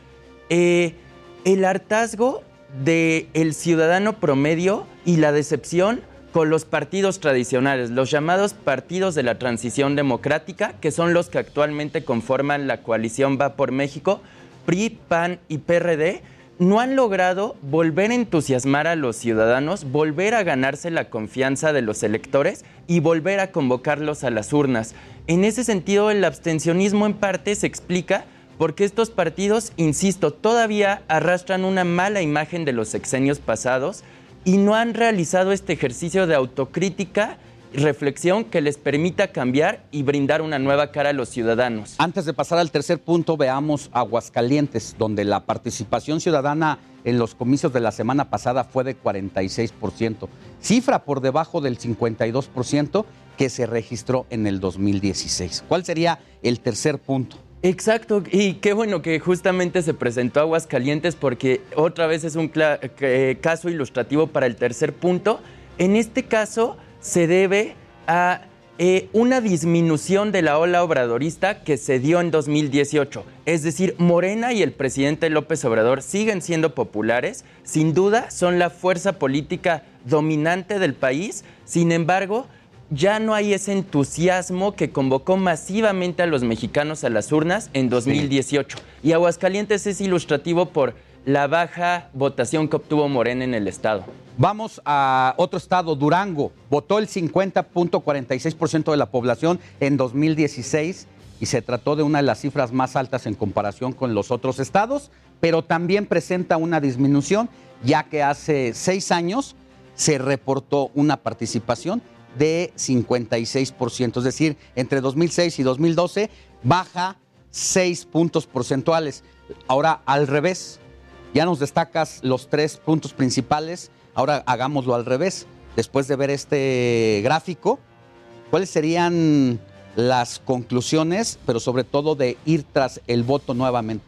Claro, eh, aquí en Integralia Consultores justamente consideramos que las carreras electorales se tornan más competitivas eh, y se vuelve un resultado, por decirlo de alguna manera, más justo mientras más gente acude a participar, ya que mientras más gente acude a participar hay más voto espontáneo y menos voto clientelar o menos coacción del voto, es decir, la proporción disminuye y en ese sentido los ciudadanos que eligen libremente sin ningún tipo de estructura clientelar o de coacción del voto son quienes definen el resultado electoral. En Hidalgo la situación fue peor ya que en el 2016 votó el 60% de los electores, pero para la jornada de la semana pasada disminuyó 40, a 47.58, es decir, cayeron 13 puntos.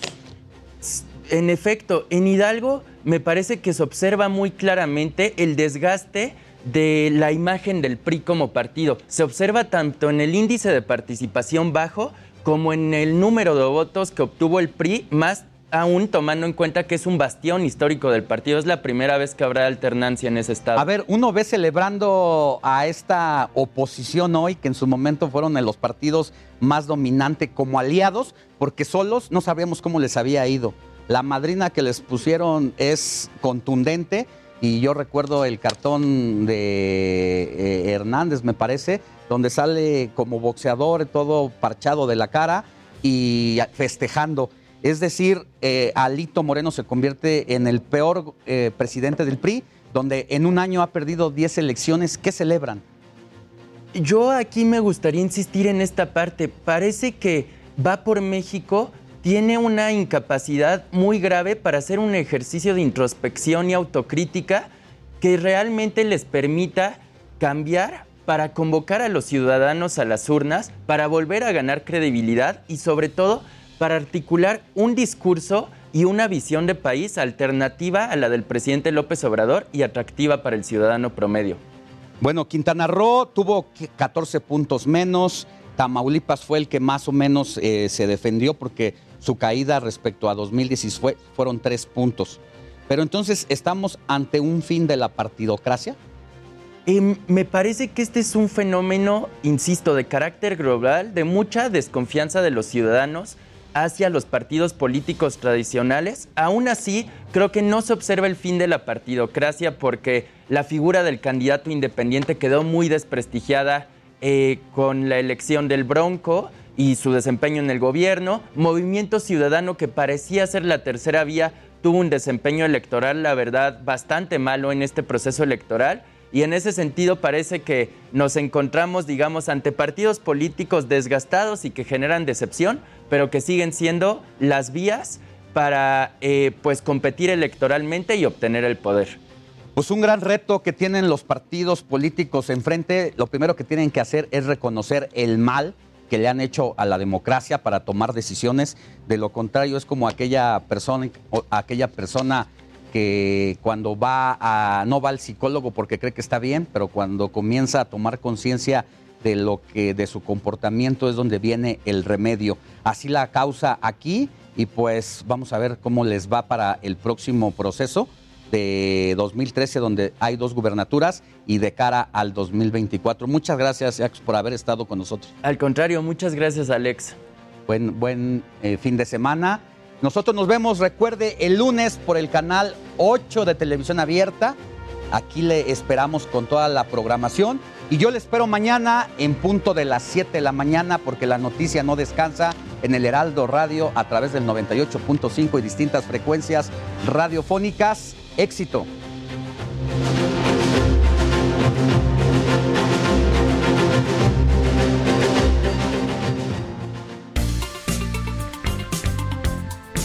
Heraldo Media Group presentó Alejandro Sánchez y el informativo Heraldo fin de semana. La información y el entretenimiento que usted necesita para estar enterado también en su descanso por el Heraldo Radio, con la H que sí suena y ahora también se escucha.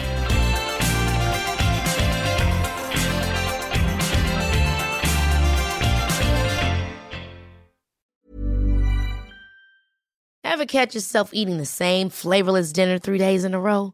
Dreaming of something better? Well, HelloFresh is your guilt-free dream come true, baby. It's me, Kiki Palmer. Let's wake up those taste buds with hot, juicy pecan crusted chicken or garlic butter shrimp scampi. Mm. Hello Fresh. Stop dreaming of all the delicious possibilities and dig in at HelloFresh.com. Let's get this dinner party started.